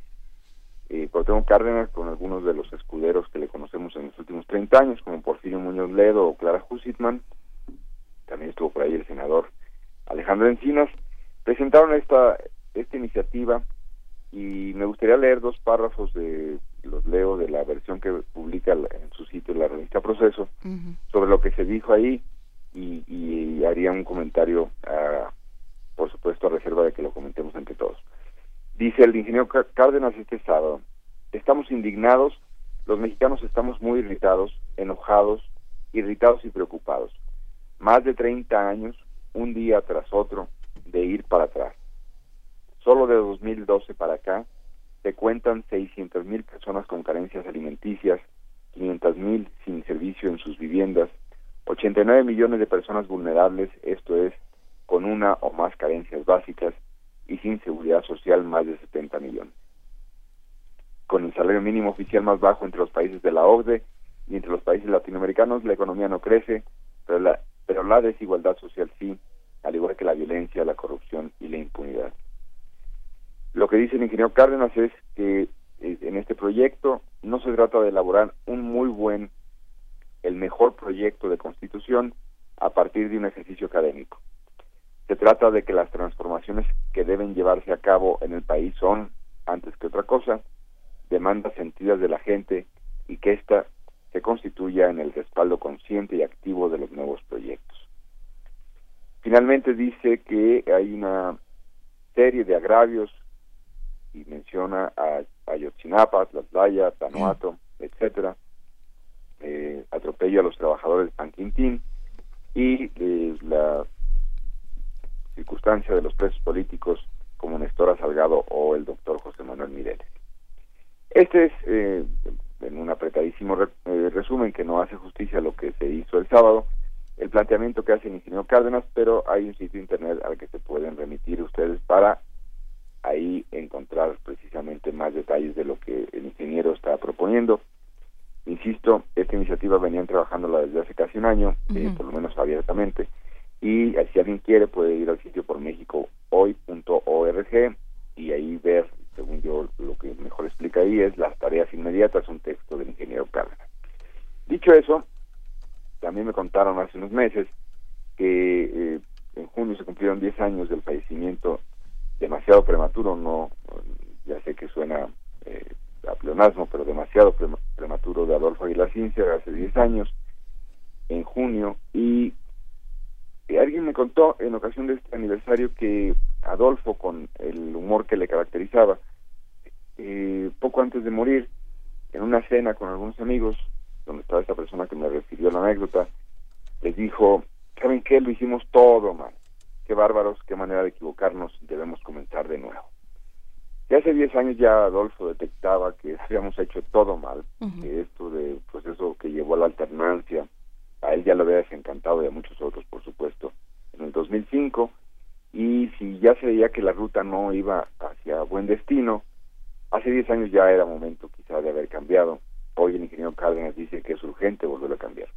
Y no solo el ingeniero Cárdenas, insisto, hay muchos diagnósticos que dicen que el modelo que tenemos solo genera más desigualdad, más pobres, que solo unos se empoderan, solo unos están, digamos, con una vida medianamente resuelta, pero esos son, eh, pues, lo que ya se llama o el décimo decil o el 1% que también se hizo famoso en las protestas de Occupy Wall Street de hace un par de años.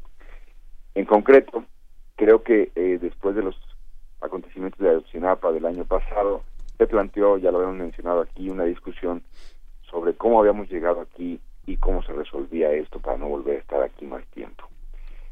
Creo que la discusión no ha terminado de convertirse en un pleno debate porque hay algunos que no quieren que así ocurra, hay algunos que tienen, detentan el poder y para ellos la circunstancia es más que favorecedora.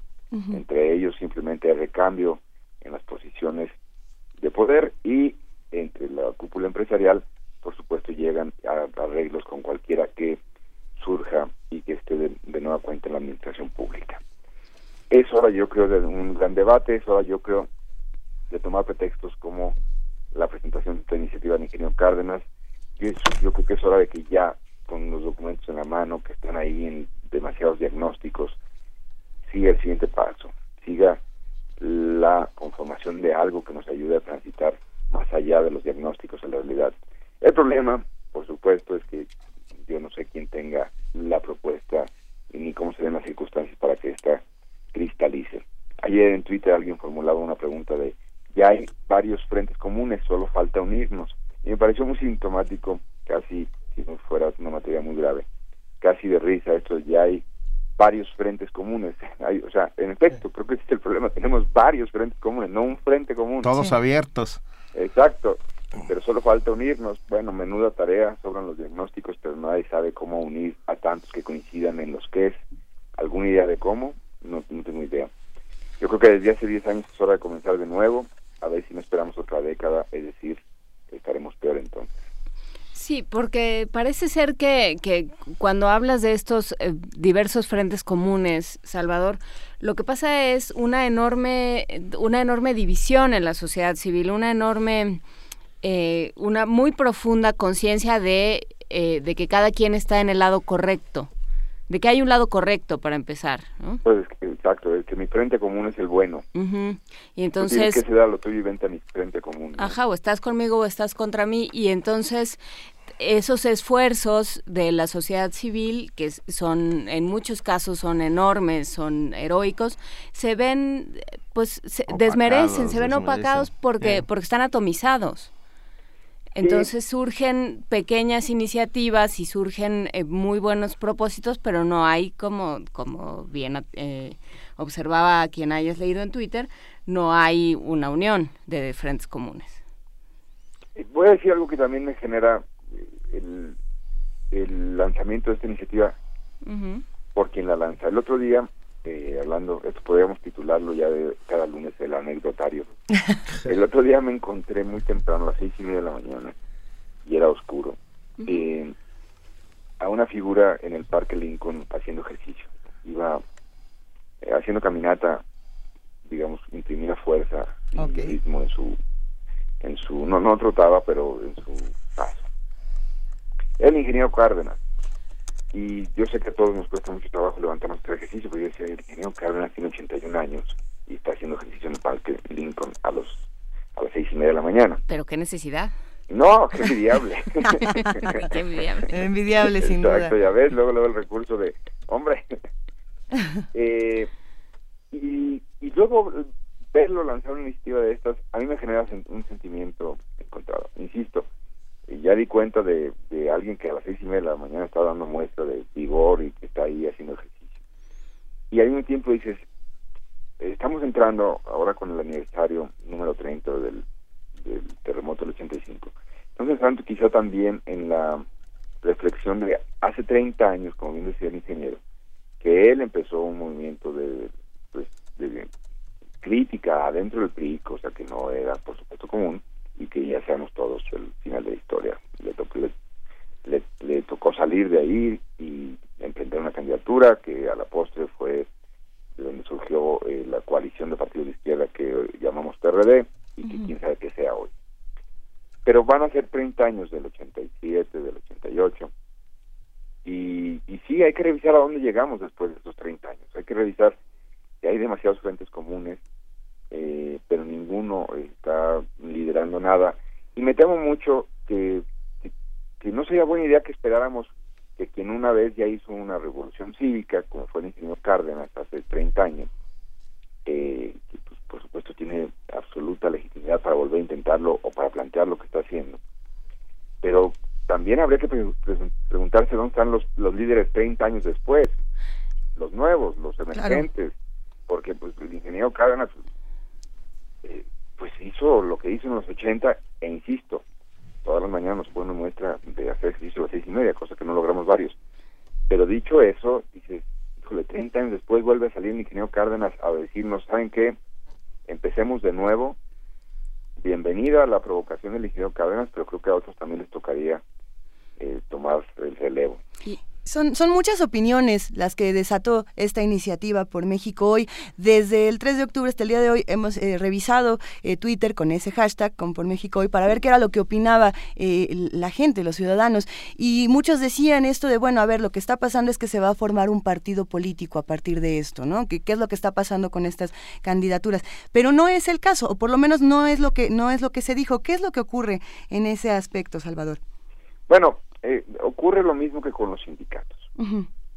Quizá los partidos políticos eran los mejores inventos de la humanidad, como también los sindicatos. salvo que los llevamos a una perversión nosotros y los sindicatos son, pues para muchas generaciones, Fidel Velázquez es la imagen del sindicalismo y sus múltiples alumnos preclaros que hoy tenemos en todos lados.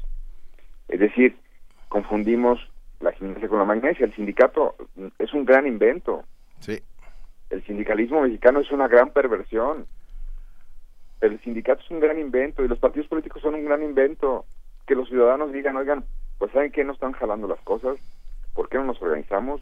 Vamos a preguntar qué se necesita y vamos a lanzar una iniciativa como un partido político para defendernos de estos desgraciados que no nos están defendiendo.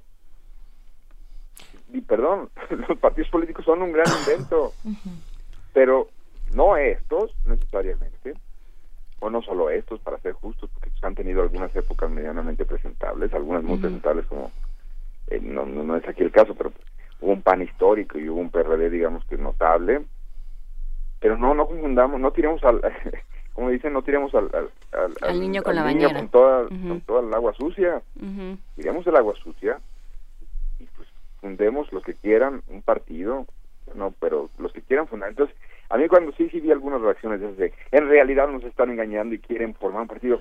Oye, ¿y qué tal si después de hacer una auscultación y un debate estos señores de esta iniciativa encuentran que sí, que la mejor manera de seguir participando es porque en una de esas sí les hicieron caso sectores que ellos creían que no les iban a hacer caso y tienen suficiente respaldo para los trámites, uno, y dos, que son dificilísimos, engorrosos, y dos, pues para luego convocar electores y luego, pues llevar a- al Congreso a diputados, eventualmente a senadores, y luego presidentes municipales, y luego, qué sé yo. Entonces, no, no caigamos, eh, cu- cuando luego dicen, es que no se poli- que esto no se politice, no, que sí se politice, hombre.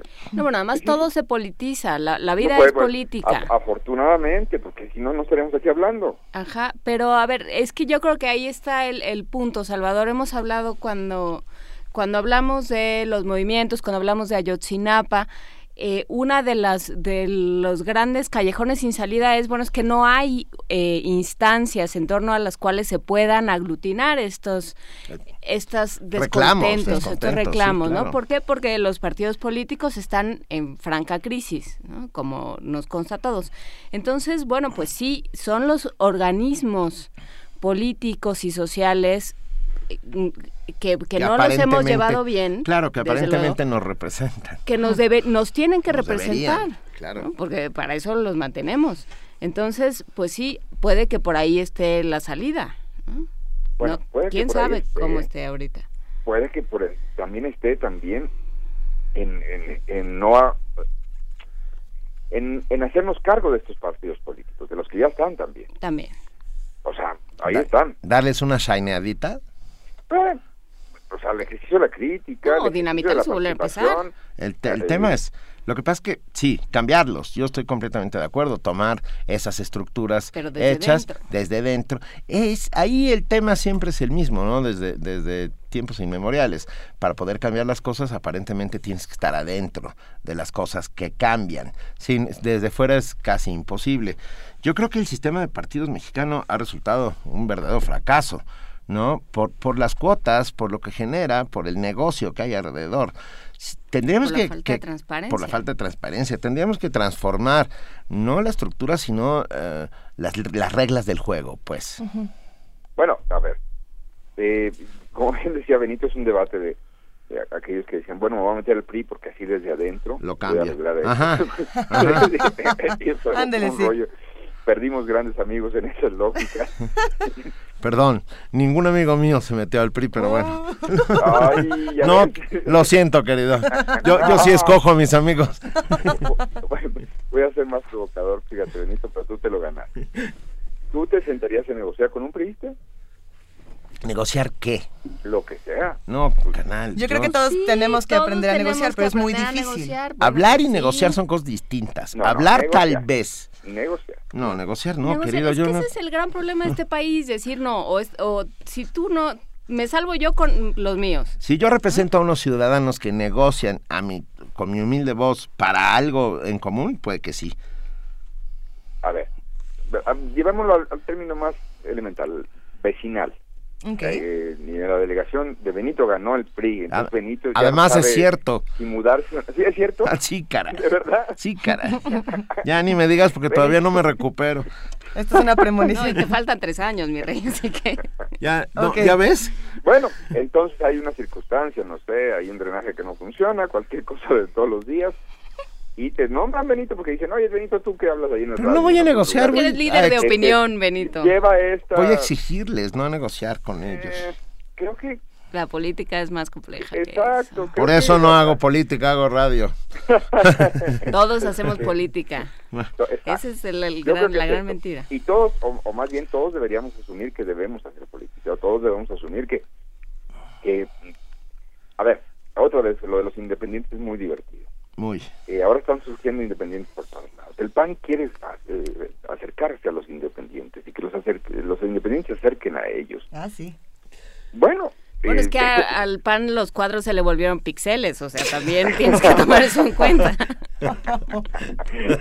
es que es difícil seguir después de una provocación así, Juan Inés.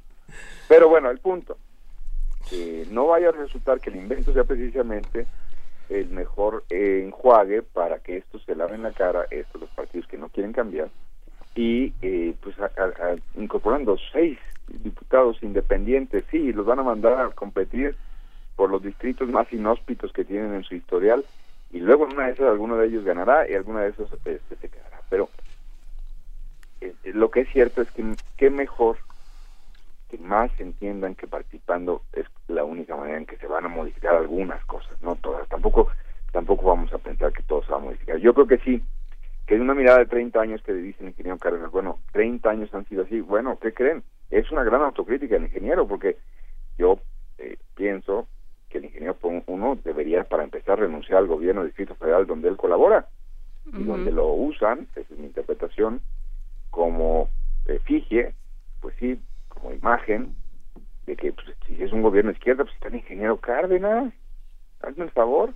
Bueno, el ingeniero Cárdenas que está criticando estas circunstancias debería renunciar, creo, le daría más legitimidad a su discurso, al gobierno del Distrito Federal, que es, todos lo sabemos, en esta administración, no que las otras están muy distintas, pero estamos hablando de la actual, la más extraviada de cuantas hemos tenido en cuanto a presentar un proyecto de izquierda o un proyecto medianamente social. Dos, pues también que el ingeniero se deshiciera de algunos ac- acompañantes. Está Leonel Godoy ahí el sábado junto con él. Leonel Godoy es el impresentable señor que fue, comillas, gobernador, comillas, del estado de Michoacán. Y pues ahí está el estado de Michoacán, perdón. O sea, no, no, no está así por los priistas malos y corruptos, que sí los hay y que sí los hubo en el gobierno anterior, el que perdió, sino también por los periodistas malos y corruptos. Y los cardenistas malos y corruptos, como Leonel Godoy. Venga. Tal cual, Salva, tal cual. ¿viste que de repente hubo un breve silencio? Eh, tenemos mucho que meditar, mucho que pensar, ah, mucho que, que seguir hablando y de verdad, como siempre, es un placer que estés con nosotros, Salvador Camarena. Muy buenos días a todos, qué gusto comenzar la semana juntos. Te mandamos Como un enorme abrazo y te recomiendo que empieces a escoger mejor a tus amigos. Mil gracias, Salvador. Adiós, chao. Bye. Primer movimiento. La vida en otro sentido.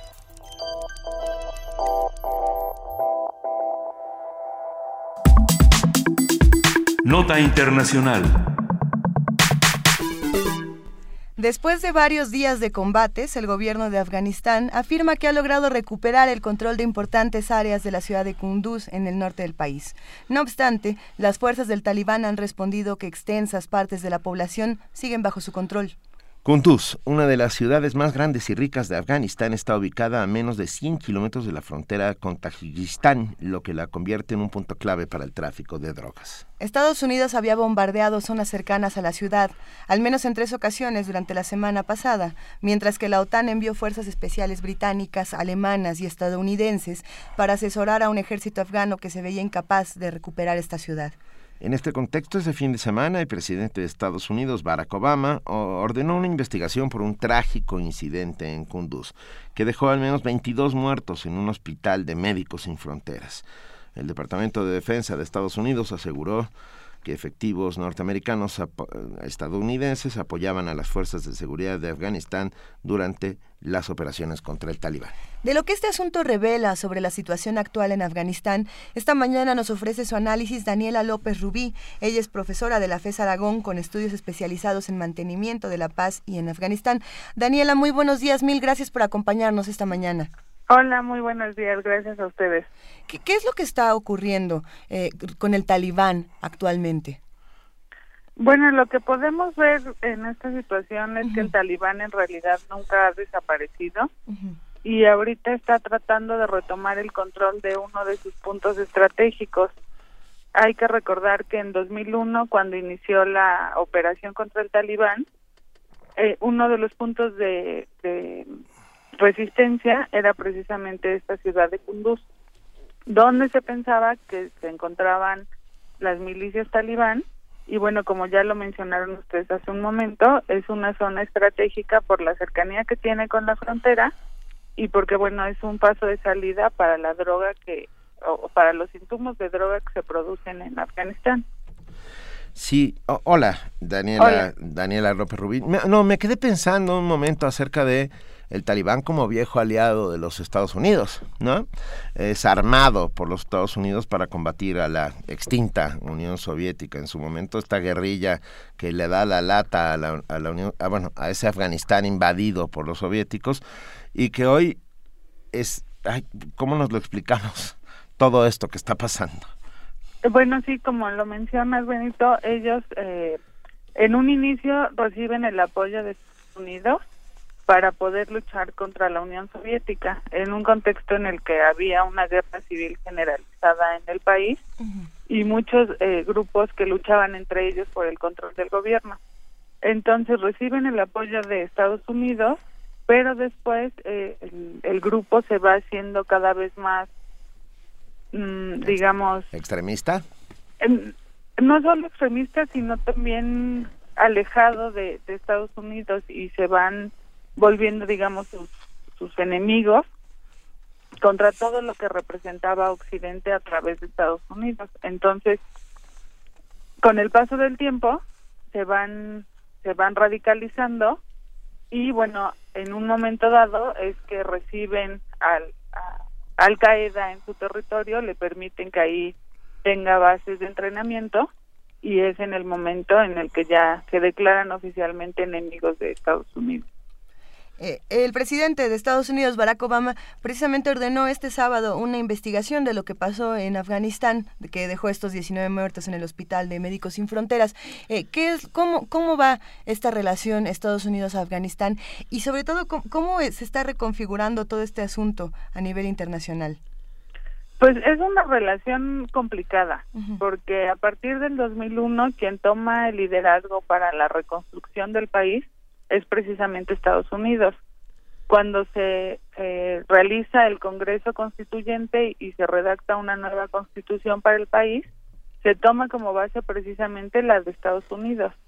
Entonces se busca hacer una relación mucho más cercana, mucho más amistosa, pero desafortunadamente el hecho de que la atención internacional se volcara hacia Irak en el 2003 hace que el apoyo que estaba recibiendo Afganistán se disminuya y entonces la situación en realidad nunca ha logrado estabilizarse ni mucho menos pacificarse y el gobierno depende en gran medida del apoyo que recibe la comunidad internacional.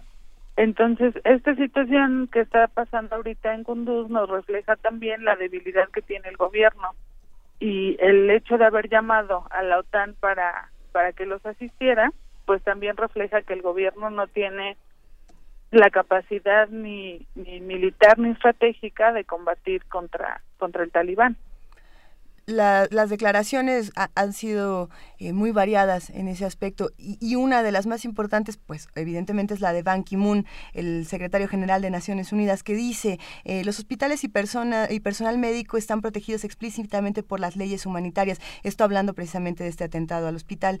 Y pensando en eso, ¿qué, ¿cuáles son las consecuencias de un ataque como este? ¿Qué es lo que puede pasar?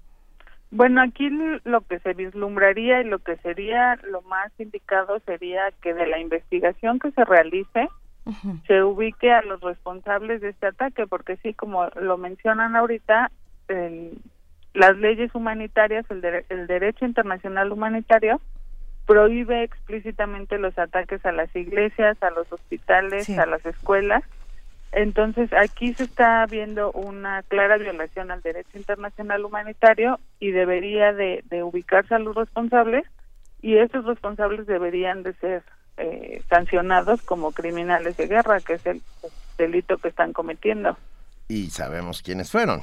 O sea, y sabemos quiénes fueron. Digo, dejémonos de eufemismos. A ver, este eh, Daniela López Rubí, no pudieron contra el talibán los soviéticos, no pudieron después los estadounidenses y yo creo que no podrá la OTAN. Quiero decir, el territorio afgano es su topografía es de una curiosidad impenetrable, o sea, está lleno de pequeñas cuevas, es, enmarañado, etcétera, etcétera. Eh, la guerra de guerrillas que lleva a cabo el talibán desde los años 80 eh, ha demostrado que, que que es impenetrable a menos de que despliegues un ejército en tierra. Y esto los Estados Unidos no creo que lo hagan, ni la OTAN tampoco, no sé qué, cómo lo veas tú. No, de hecho el talibán se formó hacia los 90 más o menos, sí, ah, después de que sale la Unión Soviética, con algunas acciones que ya estaban luchando durante la, invasión soviética, pero es de, de formación un poquito más reciente. Okay. Sí, el territorio definitivamente es lo que le ha permitido, por un lado, a Afganistán nunca haber sido conquistado por ninguna potencia europea. Exactamente. Pero también no haber solucionado nunca sus conflictos internos. Y además del territorio está la situación de las etnias. Hay muchísimas etnias que no reconocen un, un gobierno superior al, a su líder étnico. Entonces eso ha impedido que se logre una integración de todos los grupos y que se puede establecer un gobierno que controle a todo el territorio. Entonces, yo como veo la situación es que eh, pues deben de buscar aliados al interior, como sucedió en, en, en las vísperas del 2001, cuando se formó la Alianza del Norte, donde todas las facciones rebeldes se unieron para luchar precisamente contra el talibán acabas de mencionar un dato histórico que me recordó que tiene que, algo importante pues para entender todo esto.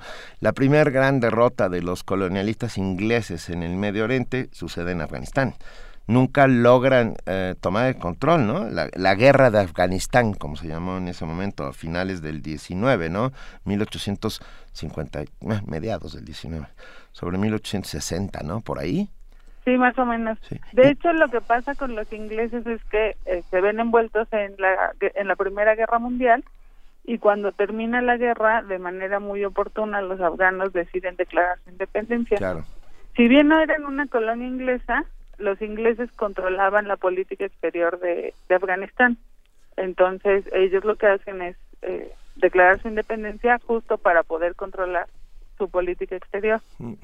Y los ingleses también evalúan su situación. En ese momento era invierno en Afganistán, toda la zona, zona montañosa estaba llena de nieve y el ejército inglés no iba a sobrevivir una guerra más después de la Primera Guerra Mundial. Entonces deciden de manera pacífica, eh, de alguna manera, aceptar esa, esa independencia y eso es lo que le permite a Afganistán ya ser una nación 100% independiente. ¿Cómo es que, que, afectan las redes sociales o cómo es que cuál es el papel de las redes sociales eh, en, en, un momento como este de Afganistán y pongo el ejemplo Daniela de lo que pasó el viernes el viernes 2 de octubre un, un avión en Jalalabad se, se estrella no y, quedan 14 14 personas eh, fallecidas entre ellos soldados estadounidenses. Y bueno al poco tiempo en la cuenta de Twitter de, los talibanes el portavoz eh, talibán dice bueno nosotros nosotros nos responsabilizamos por este ataque y el gobierno de Afganistán dice, bueno, nosotros dudamos de estas declaraciones. Y entonces eh, la, la guerra también cibernética se está dando de una manera muy particular. ¿Qué opinas sobre eso? Pues aquí el papel que están jugando las redes sociales y desde que son tan populares y tan de fácil acceso, es que enteran a la opinión pública. Entonces es mucho más fácil conocer lo que está pasando y de alguna manera también exigir precisamente como en el caso de Ban Ki-moon las las investigaciones y las explicaciones de lo que sucede. Ahorita también la población tiene acceso a esa información y a través de las redes sociales puedes generar presión para para que haya resultados, para que haya aclaraciones y precisamente eso también obliga a, a las partes que están eh, inmersas en el conflicto a que tomen decisiones de, de diferente sentido. Sí. Daniela López Rubí, ¿qué, ¿qué veremos en las próximas semanas, en los próximos meses con el conflicto afgano? Yo creo que lo que veremos es que se van a agudizar eh, los enfrentamientos, porque también aquí hay que mencionar el hecho de que ya está haciendo su aparición en, en el territorio del Estado Islámico y el talibán no va a permitir que ningún otro grupo islámico tome el control del país. Entonces podríamos ver que se que se agudicen los conflictos o, eh, o el- la contienda entre el gobierno y el talibán pero también podríamos ver que surgiera con un poco más de fuerza el Estado Islámico en el territorio y eso generaría quizá conflictos entre el talibán y el Estado Islámico por el control de los territorios. Muchísimas gracias, Daniela López Rubí, por hablar esta mañana eh, con nosotros. Es un asunto al que tenemos que darle seguimiento y vamos a estar muy al pendiente. Si nos lo permites, hablemos muy pronto. Sí, claro que sí. Muchas gracias a ustedes por la invitación. Un gran Muchísimas abrazo. gracias. Hasta luego. Hasta luego. Primer movimiento. Donde la raza habla. Son las 8 de la mañana con 44 minutos. Seguimos aquí en la cabina de primer movimiento compartiendo redes sociales. Oigan, ¿saben quién cumple hoy 60 años? ¿Quién? Miri Sack, una de nuestras más fieles y, No, y queridas artífice, y y artífice queridas. de unos chiles en hogada maravillosos Así es. que llegaron a nuestra cabina. Pues Miri Sack, Bueno, a nuestra cabina no, porque no nos dejan comer aquí, a no, no, nuestras además oficinas. no comeríamos aquí, estamos... A esa estamos especie de arca de Noé no. que es nuestra que es nuestra sala de juntas. Gracias por todo, Miri Isaac. Miri Feliz cumpleaños. Un gran abrazo de parte de todo el equipo de Primer Movimiento. Sigue con nosotros siempre, te lo agradecemos. Y sigue trayendo chiles en nogada cada vez que haya época. ¿Eh? O lo que quiera, o O sea, que- tampoco te sí, pongas bueno, en ese es plan, cierto, es cierto, es cierto. Y gracias a todos los radioescuchas que han estado con nosotros. Gracias a todos los que se dan la vuelta. Hemos subido las fotografías de los que ya entraron a la caja mágica, que por cierto no hemos dado caja mágica. No, hemos dado pase a la caja mágica desde hace un rato, pero yo ya vi a varios radioescuchas este, merodeando por ahí. ¿Qué? ¿Caja mágica o no es que caja estoy mágica? pensando en la, en la logística, porque eh, acuérdense que el circo... eh, Nos va, el circo se, Sí. se mueve de lugar. A ver, les recordamos a todos que que, tenemos que tomar camino. jueves y viernes nos transmiti estaremos con ustedes, pero transmitiremos en vivo y en directo desde el Festival Internacional Cervantino en la ciudad de Guanajuato. Así es. Jueves y viernes, escúchenos por favor, porque yo creo que va a estar muy bueno. Bueno, pero no vamos a dar caja mágica en No, Guanajuato, ¿están de Guanajuato acuerdo? No, pues ni modo que, que además del todo Pero el circo si y ustedes- las carpas y todo, llevemos Si ustedes quieren conocer al circo, estaremos en Guanajuato. Eh, Ustedes nos podrán ver por ahí. No, no, iba a decir que, que somos como momias, pero no somos. No nos podrán somos ver como después de las 10 Bueno, de la sí. mañana por ahí, por la ciudad de Guanajuato. Es más, vamos a ponernos de acuerdo para saludar a los radioescuchas y lectores con enorme gusto. El próximo jueves a las 11 de la mañana nos vemos en las escalinatas de la Universidad de Guanajuato. Órale, a las 10 dice, no, a las 10 dice no, porque no nos da tiempo de De salir corriendo. transmitir por ahí. Nos vamos a poner de Sí. acuerdo, pero Va. hablando de, de radioescuchas, hablando de radioescuchas y lectores, creo que es un gran momento para que hablemos con nuestros amigos de la Dirección General de Publicaciones de la UNAM. Argelia Valdés López está en la línea. Buenos días, Argelia. Hola, buenos días, ¿cómo están todos? Con mucho gusto de escucharte, porque además vamos a hablar de catálogos de la UNAM. Así es. Cuéntanos. Eh, eh, fíjate que una de las herramientas esenciales para difundir la producción editorial son los catálogos de publicaciones.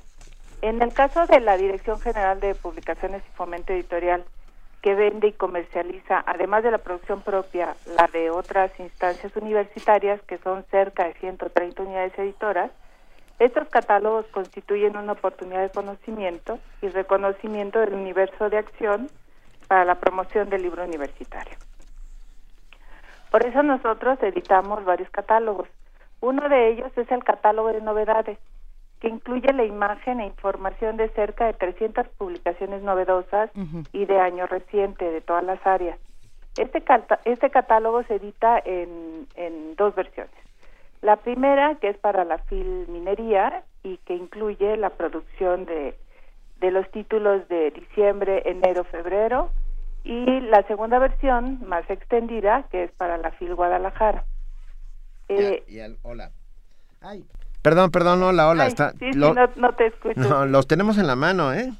Ah, qué bien. Las novedades editoriales, tenemos eh, los de, los foreign rights, o sea, los derechos para el extranjero de las publicaciones de la UNAM. Así es. Tenemos regreso a clases con libros UNAM. Tenemos el catálogo UNAM. De ciencias sociales. De ciencias sociales. Sí, sí, que son los catálogos temáticos. Están bellísimos, Argelia. Eh, tú como jefa del Departamento de Ciencia Nueva y Catálogos, eh, ¿cuál es la importancia de hacer este tipo de catálogos y sobre todo tan bellos? Sí, mira, lo que pasa es que la, la UNAM tiene 130 unidades editoras. Es una producción enorme la que hace esta máxima casa de estudios. Yo creo que el conjunto de todas sus obras es de los activos más importantes de la universidad. Y del país. Y del país. Perdón, pero 130, eh, 130 pequeñas editoriales Exactamente. se convierten en la mayor editorial de, de, híjole, de México y puede que de América Latina. Sí, sí, sí, por eso es tan importante. Es una de las herramientas importantísimas para darle difusión a toda esta producción, a esta gran producción que hace la universidad. Si ustedes oyen... Si ustedes los tienen ahí, que, que está padrísimo, vean que el catálogo de novedades incluye la imagen y la información de todos los títulos, de los títulos más recientes, como, como su nombre lo dice, y novedosos de, de la universidad. Nosotros tenemos ese catálogo precisamente aquí en nuestras manos y, es muy bello porque sirve para editores, así como sirve para jóvenes lectores que, se pueden, eh, pueden tener una probadita de todas las cosas que la UNAM ofrece, ¿no? Así es, así es. Se distribuyen tanto en las librerías, en, entre los interesados de libros UNAM y también para los libreros, claro que sí aunque para los libreros dentro de los catálogos temáticos tenemos uno muy específico que se llama catálogo de venta que, bueno, está por editarse, por eso no lo tienen ustedes ahí, pero incluye cerca de 200 recomendaciones para, para la venta, ¿no? Es un, un catálogo muy, muy específico para los puntos de venta de grandes superficies o de librerías comerciales. Y encuentro, abriendo al azar en las novedades editoriales UNAM, Híjole, los días que no se nombran, la antología personal de José Emilio Pacheco. Así de entrada, de entrada, de entrada. Sí, las recomendaciones, ¿no? De eso quería eh, hablarles. Exacto, recomendamos, dice. Exacto, que las secciones en las que se divide el catálogo de novedades en este caso, que es la de recomendamos, que por su contenido, pues nos sugerimos a recomendar eh, para compra, ¿no? Que son estas grandes este, producciones que tiene y maravillosas producciones que tiene la UNAM que uno de pronto piensa que la UNAM solo edita libros de texto y no es cierto, tiene unas cosas maravillosas. Tenemos un catálogo temático eh, para públicos más específicos, que es el de arte, que ustedes tienen ahí también, y que incluye toda la producción que sobre arte tiene la UNAM, que es maravillosa. Podemos encontrar libros de arte contemporáneo, moderno, novohispano, ¿no? de arte de los siglos XIX y XX, que es como incluso se, se divide el catálogo, artes visuales, cine, fotografía. bibliofilia, gastronomía, no, bueno. Sí, historia del arte. Es, eh, es un catálogo que tiene más de 200 títulos integrados, ¿no? La información de más de 200 títulos. Uno de esos títulos estoy seguro que le va a dar mucho gusto a Juana Inés de esa. A ver. ¿Eh? ¿Qué título estoy, es? Estoy viendo aquí una nueva una nueva edición de Cumbres Borrascosas de mi libronte. Ya ves, ya ves, yo la, ¿cómo la conozco? ¿Es una traducción nueva o ¿Eh? De la colección de, de nuestros clásicos. ¡Qué belleza!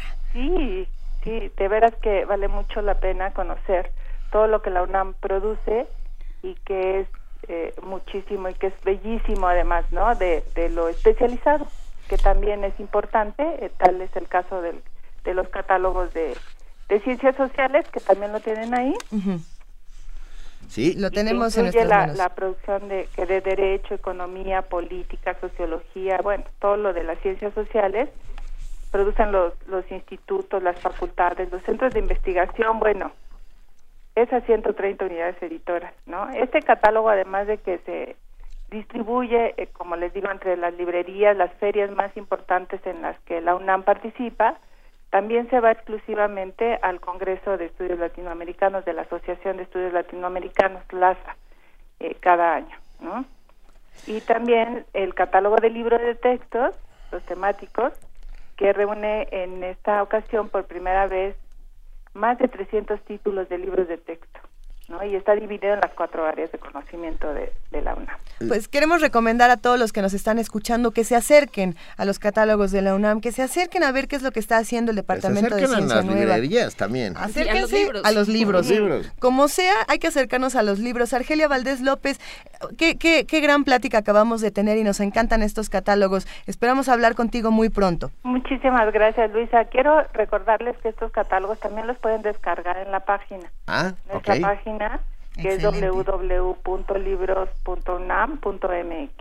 Venga, muy bien. Te mandamos un enorme, enorme abrazo. Igualmente, que tengan un bonito día. Muchísimas gracias por, por estar con nosotros. Hasta luego. Primer movimiento. Donde la raza habla.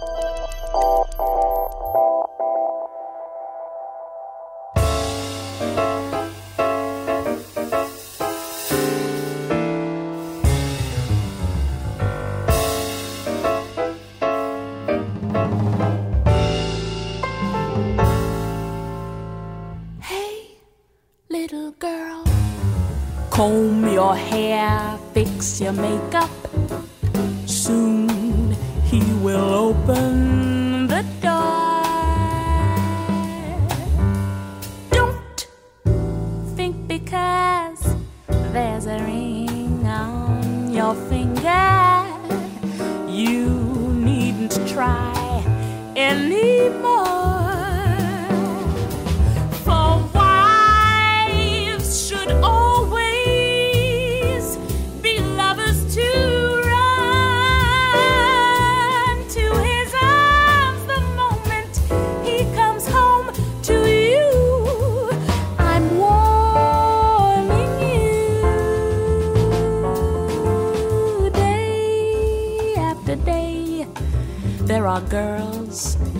The office, and men will always be men.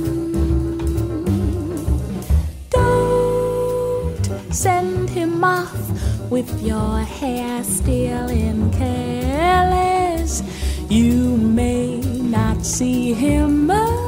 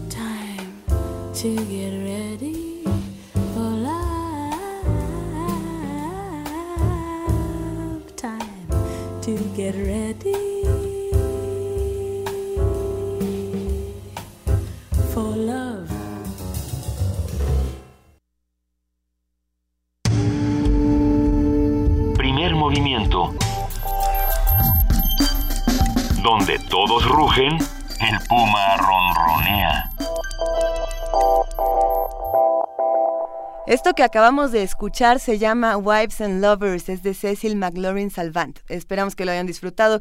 Una recomendación de la, de la producción de primer movimiento. Muchísimas gracias. Vamos a una pausa y regresamos. Primer movimiento.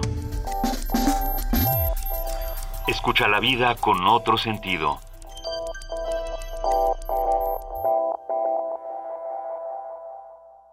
Chiapas, el rescate del mundo. El lugar que reúne a las voces. Jaculatoria, dícese de las oraciones de erección. Los y las poetas reunidos en un solo evento. Radio UNAM y Casa del Lago celebran 11 ediciones de Poesía en voz alta. Poesía en voz alta. Escucha nuestras cápsulas con la historia y poesía de los invitados nacionales e internacionales. Revive la mezcla de las emociones que solo un acto así puede provocar. Si es poesía, que sea en voz alta.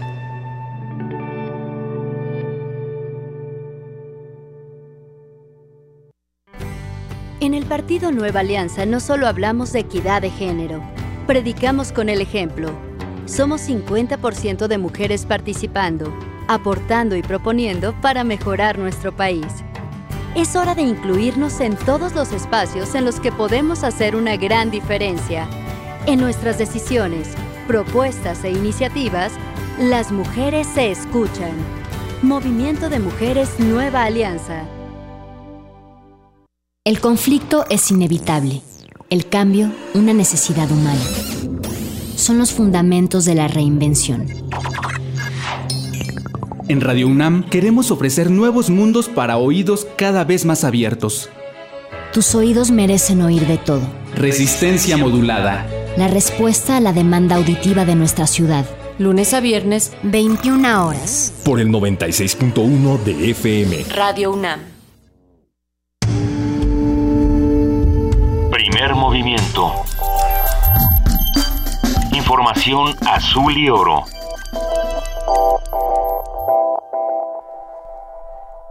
Ya son las 9 de la mañana, nos vamos a nuestro corte informativo con nuestra compañera Elizabeth Rojas. Buen día de nuevo, Elizabeth. ¿Qué tal, Luisa? Buenos días.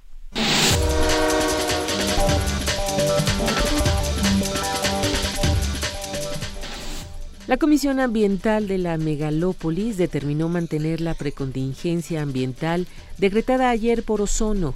De acuerdo con las autoridades, el sistema de alta presión que afecta a la región central del país mantendrá las condiciones desfavorables para la dispersión de la contaminación. Aunque los modelos de pronóstico meteorológico indican que este lunes dicho sistema se debilitará, prevalecerá la estabilidad atmosférica en la región baja de la atmósfera. A las 10 horas se realizará una nueva evaluación de las condiciones meteorológicas y de calidad del aire. La empresa Volkswagen de México informó que no habrá ajustes en su plantilla laboral y solo suspenderá las jornadas de trabajo de los sábados en su planta de Puebla. Detalló que las jornadas serán de lunes a viernes y se elaborará de manera normal en el esquema tradicional. Esta información fue emitida en medio del escándalo ambiental que enfrenta la compañía en Estados Unidos, quien en días pasados reconoció haber alterado la información en el software de 11 millones de vehículos a diésel, de los cuales circulan unos 32 mil en México. Estados Unidos está preparado para cooperar con el gobierno mexicano en la búsqueda y recaptura de Joaquín El Chapo Guzmán. Así lo afirmó Francisco Palmieri, subsecretario adjunto para Asuntos del Hemisferio Occidental del Departamento de Estado de los Estados Unidos. En rueda de prensa, el funcionario señaló que Estados Unidos asistirá al gobierno mexicano cuando le sea solicitado. La Comisión Nacional de Derechos Humanos abrió un expediente de queja ante la agresión migratoria que denunció el ombudsman venezolano Tarek William Saab. El titular de la Defensoría del Pueblo de Venezuela aseguró que al arribar al país en el Aeropuerto Internacional de la Ciudad de México, policías lo interrogaron con motivo de una alerta migratoria generada por la Interpol Estados Unidos, la cual atribuyó a que le revocaron su visa por motivos políticos. En información internacional, la ONU apremia a todas las partes a actuar según el proyecto de plan de paz en Libia. El secretario general de la ONU urgió este viernes a todas las partes del conflicto en Libia a dejar de lado sus diferencias y a actuar según el proyecto de plan de paz negociado recientemente. En un evento de alto nivel sobre el país norafricano, celebrado en el margen del septuagésimo debate de la Asamblea General, Ban Ki-moon dijo que ningún acuerdo es perfecto, pero subrayó que ese borrador ayudará a Libia a avanzar hacia la creación de un Estado estable y democrático con un marco legal firme.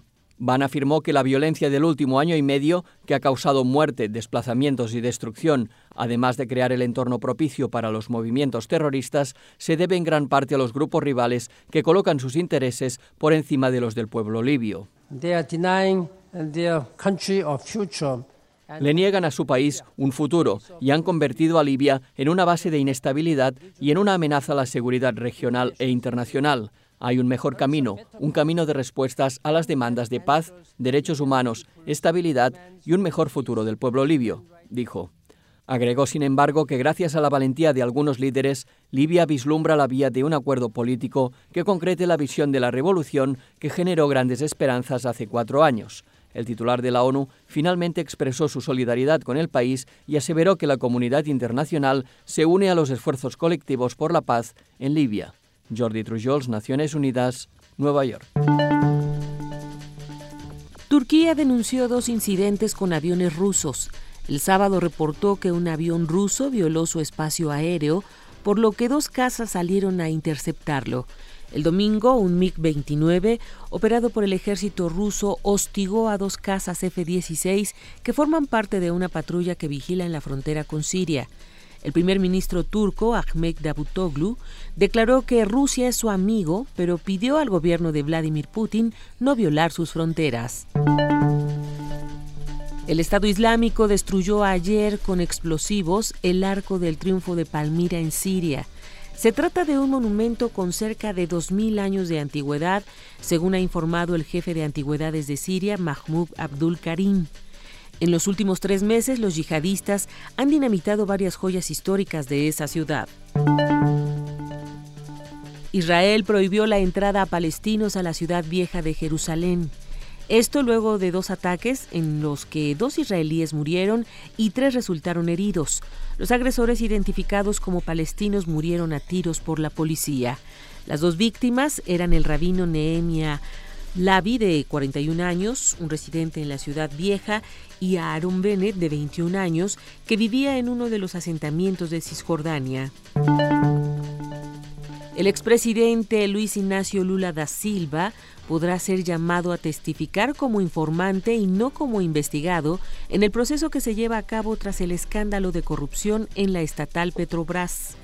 Así lo determinó el Supremo Tribunal brasileño ante la petición de la policía y la fiscalía para escuchar al expresidente ante la posibilidad de que haya beneficiado del mayor esquema de corrupción descubierto en la historia de Brasil. Al menos medio millar de niños han muerto durante el conflicto en Yemen. El violento conflicto en Yemen afecta de manera dramática a los niños, resaltó hoy el Fondo de la ONU para la Infancia, UNICEF. Se calcula que al menos 505 menores han perdido la vida en los últimos seis meses y más de 700 han resultado heridos. Además, más de 1.7 millones de niños corren el riesgo de padecer desnutrición en los próximos meses. Este fondo de la ONU subrayó además que alrededor de 10 millones de niños en ese país necesitan asistencia humanitaria urgente. A las duras condiciones de vida que afrontan los niños se añade el uso que las partes que combaten hacen de ellos, según subrayó el portavoz de UNICEF, Christophe Boulierac. El reclutamiento y uso de menores ha aumentado mucho. Los niños en Yemen están siendo utilizados por los grupos armados para actuar en los controles o transportar armas, señaló el portavoz. El acceso a agua potable y a servicios sanitarios básicos es un desafío diario para millones de personas. UNICEF y otros socios han logrado facilitar agua a más de 3 millones de yemeníes y se ha vacunado a más de 5 millones de niños contra el sarampión y la polio. Víctor Martín, Naciones Unidas, Nueva York.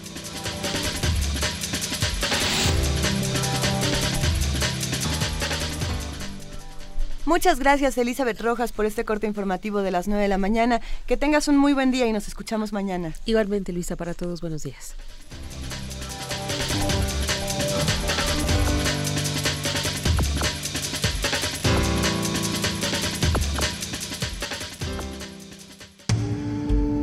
Primer movimiento. La vida en otro sentido. Y en este momento nuestra poesía necesaria se la cedemos a Si hay olvido, no hay justicia, esta, esta producción que hace Radio UNAM con 43 autores diferentes, 43 voces diferentes y 43 productores distintos que recuerdan a nuestros 43 desaparecidos. El día de hoy, mientras siga zumbando el Huitzilín de Nieves Álvarez, productora Carol Changuerón en la voz de Silvia Flores. Si hay olvido, no hay justicia.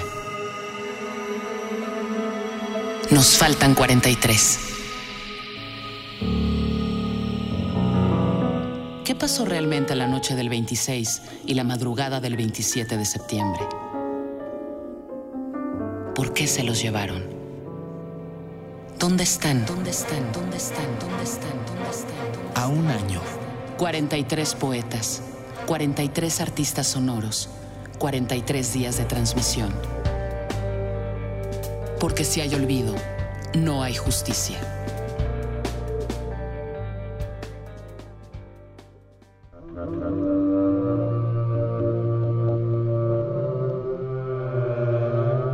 Nieves Álvarez, España. Mientras siga zumbando el huitzitzil.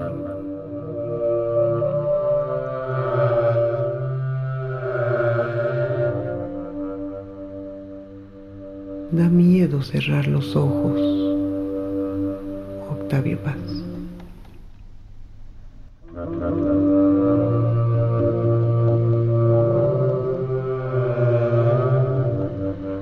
¿Cómo puede un poema contener estos versos?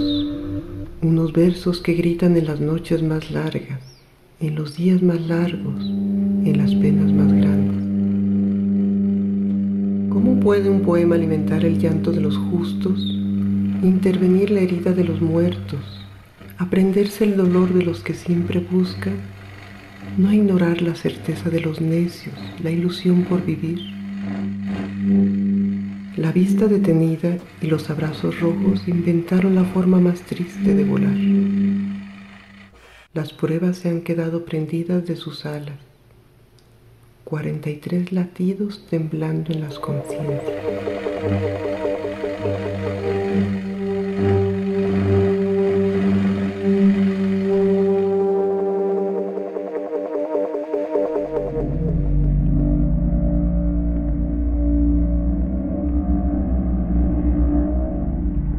Desde hace varios meses hoy septiembre.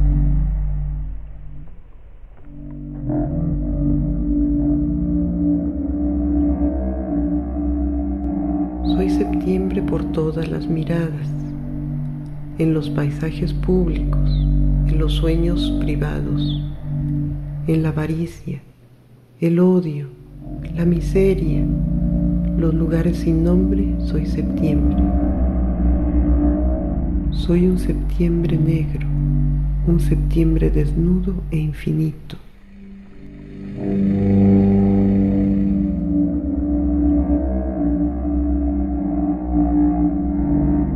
Septiembre detuvo el calendario la razón, el miedo, la barbarie, el sobresalto, las antiguas maneras de mentir la verdad. Y seguimos en círculos, en poemas concéntricos, atrapados en medio de la nada, en un verso incompleto colgando del abismo.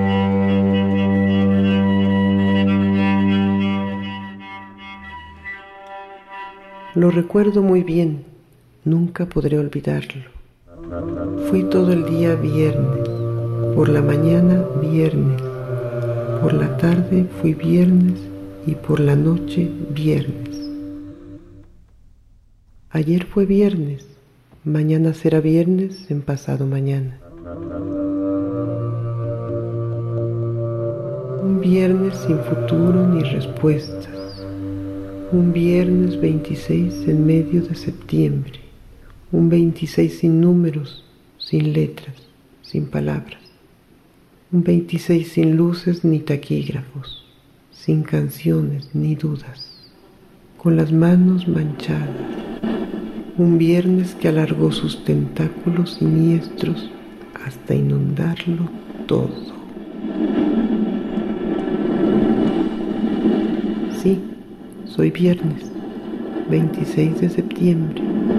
Vivo en la eternidad más absoluta y seguiré volando, agitando las alas, sin moverme del viernes 26 de septiembre, hasta que la justicia comprenda la verdad del colibrí.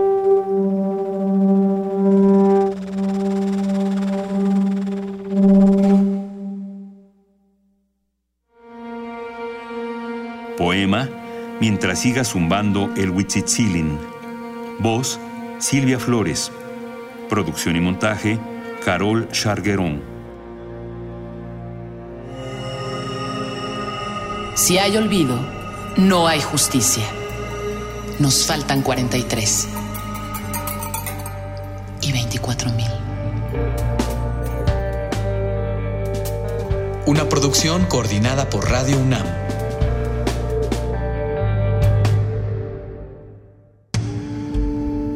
Primer movimiento. Escucha la vida con otro sentido. 9 de la mañana con 13 minutos y ya tenemos en la línea a Rolando Cordera, coordinador del Programa Universitario de Estudios sobre el Desarrollo. Muy buenos días, Rolando. ¿Qué tal, Benito? Buenos días. Mu- muchas gracias por estar con nosotros para hablarnos de populismos, que ya la, la semana A pasada, no, popular. a petición popular nos quedamos ahí que- que- con una duda sobre qué significaba, porque la definición la tenemos clara, pero qué significa en México y por eso te, te oímos con enorme gusto.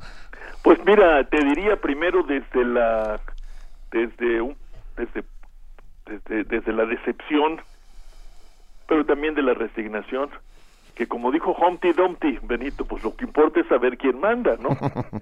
Porque el populismo lo utiliza eh, cada quien en función de intereses eh, inmediatos o inmediatos, hasta convertirlo pues en un vocablo de extrema ambigüedad eh, populismo eh, puede ser identificado como movilización popular, reclamo de justicia social eh, y al mismo tiempo como discurso antipolítico, discurso contra la democracia representativa, discurso contra el Estado. Eh, populismos ha habido eh, en la historia y en el mundo. No, no es privativo de los países en desarrollo o atrasados. El populismo fue, por ejemplo, una apelación eh, ciega, casi diría yo, a las masas por encima de cualquier consideración ética o, democrática, no se diga, pues el, el que pusieron en práctica hasta triunfar eh, Hitler y Mussolini, ¿no?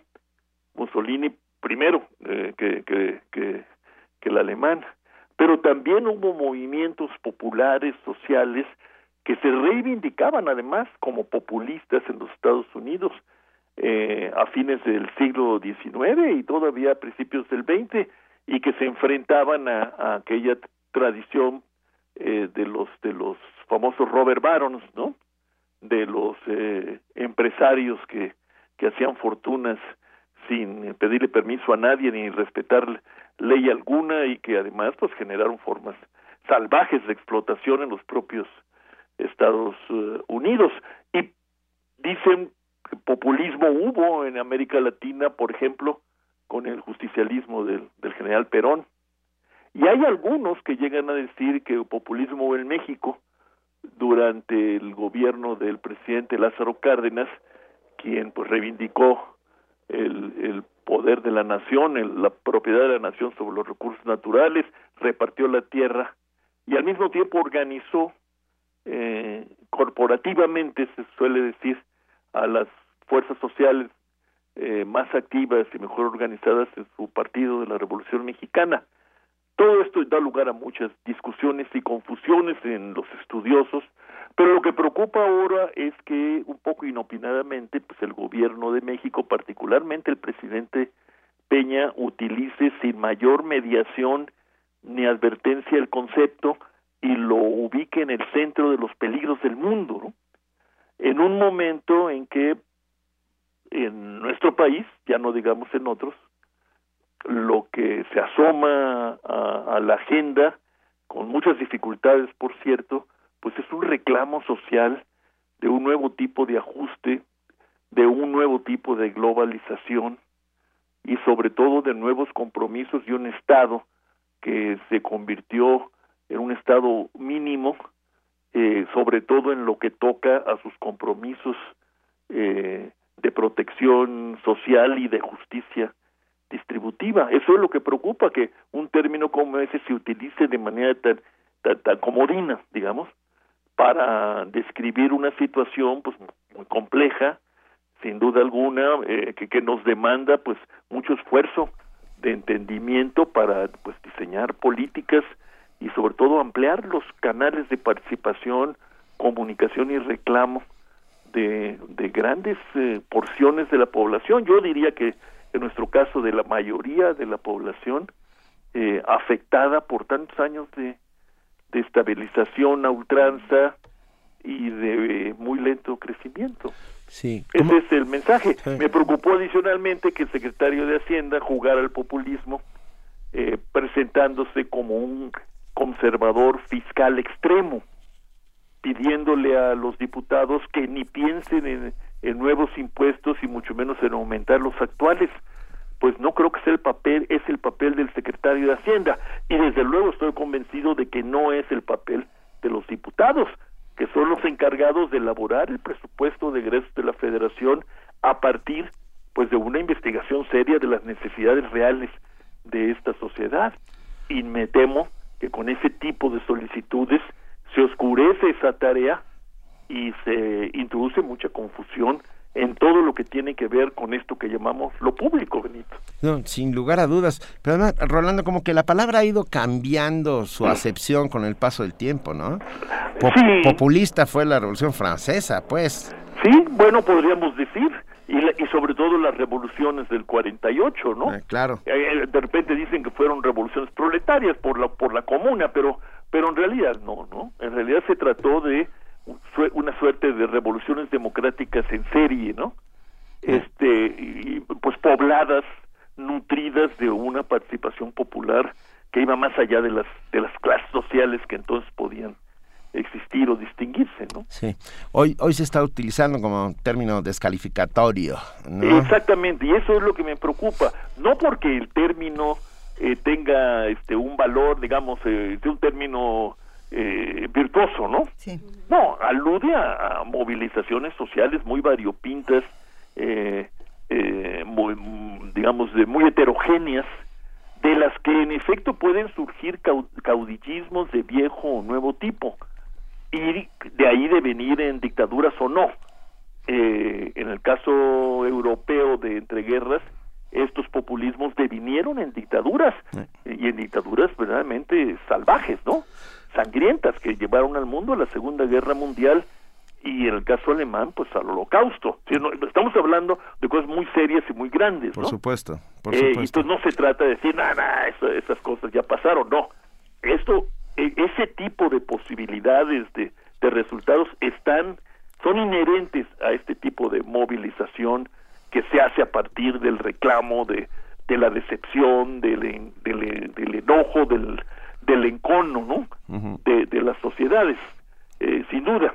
Pero por otro lado, usarlo de esta manera, como tú lo dices, de una mezcla de, de, intención derogatoria, ¿no?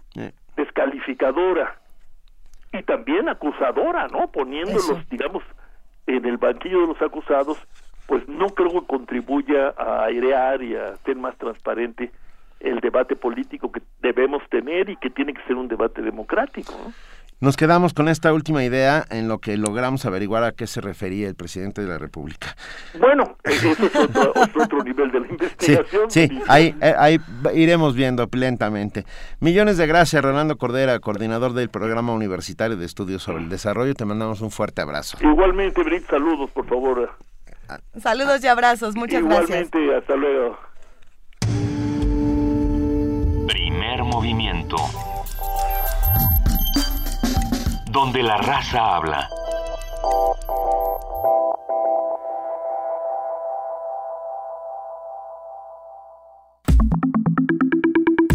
La mesa del día.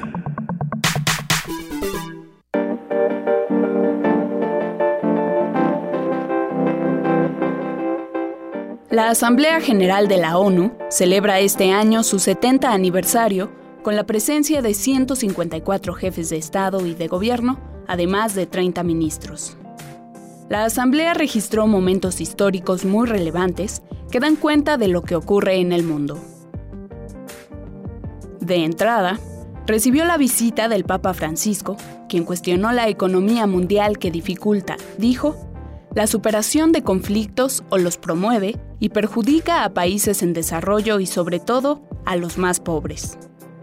También denunció la proliferación de las armas nucleares y el avance del narcotráfico. Los presidentes de Estados Unidos y Cuba, Barack Obama y Raúl Castro respectivamente, sostuvieron su segunda reunión tras el anuncio de la normalización de las relaciones bilaterales.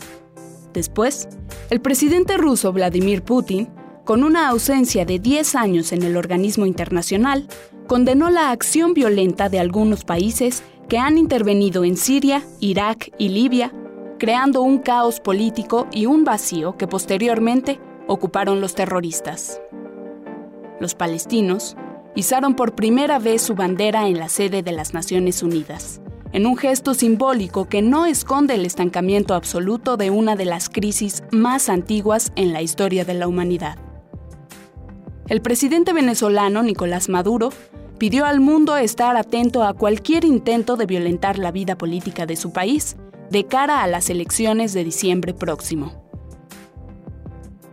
Finalmente, durante su intervención, el presidente Enrique Peña Nieto condenó la amenaza que implica el surgimiento de los nuevos populismos, alertando a la sociedad para hacer frente a quienes buscan amedrentar y someter a las naciones. El sábado concluyó en Nueva York el debate general de la sesión número 70 de la Asamblea General de Naciones Unidas. Su presidente, Mogens Slickentoft, dijo que fue gratificante que los líderes de los diversos países confirmaran su confianza en el papel central de la ONU en la cooperación internacional. Dijo además que una de las cuestiones más reiteradas en los discursos fue el destino de los refugiados, los desplazados y los migrantes, ese gran mal del siglo XXI que ha sucedido desde hace muchísimos años, pero que hoy eh, llega a un momento de crisis. Y para conversar sobre las diversas notas que se generaron durante este foro y lo que se dice de las posturas de los distintos gobiernos que se vieron representados, hoy nos ofrece un análisis Luis Guacuja, responsable del programa de estudios sobre la Unión Europea del posgrado de la UNAM. Luis Guacuja, que además está aquí en el estudio de Primer Movimiento. Buenos días, ¿cómo estás? ¿Qué tal? Muchas gracias, buenos días, un gusto estar con ustedes, Luisa, Ana Inés, Benito. Muchísimas gracias a ti, Luis. A ver, ¿qué es lo más rescatable de esta asamblea? ¿Qué podemos dejar en claro para todos nuestros radioescuchas? ¿El resumen del resumen? Sí.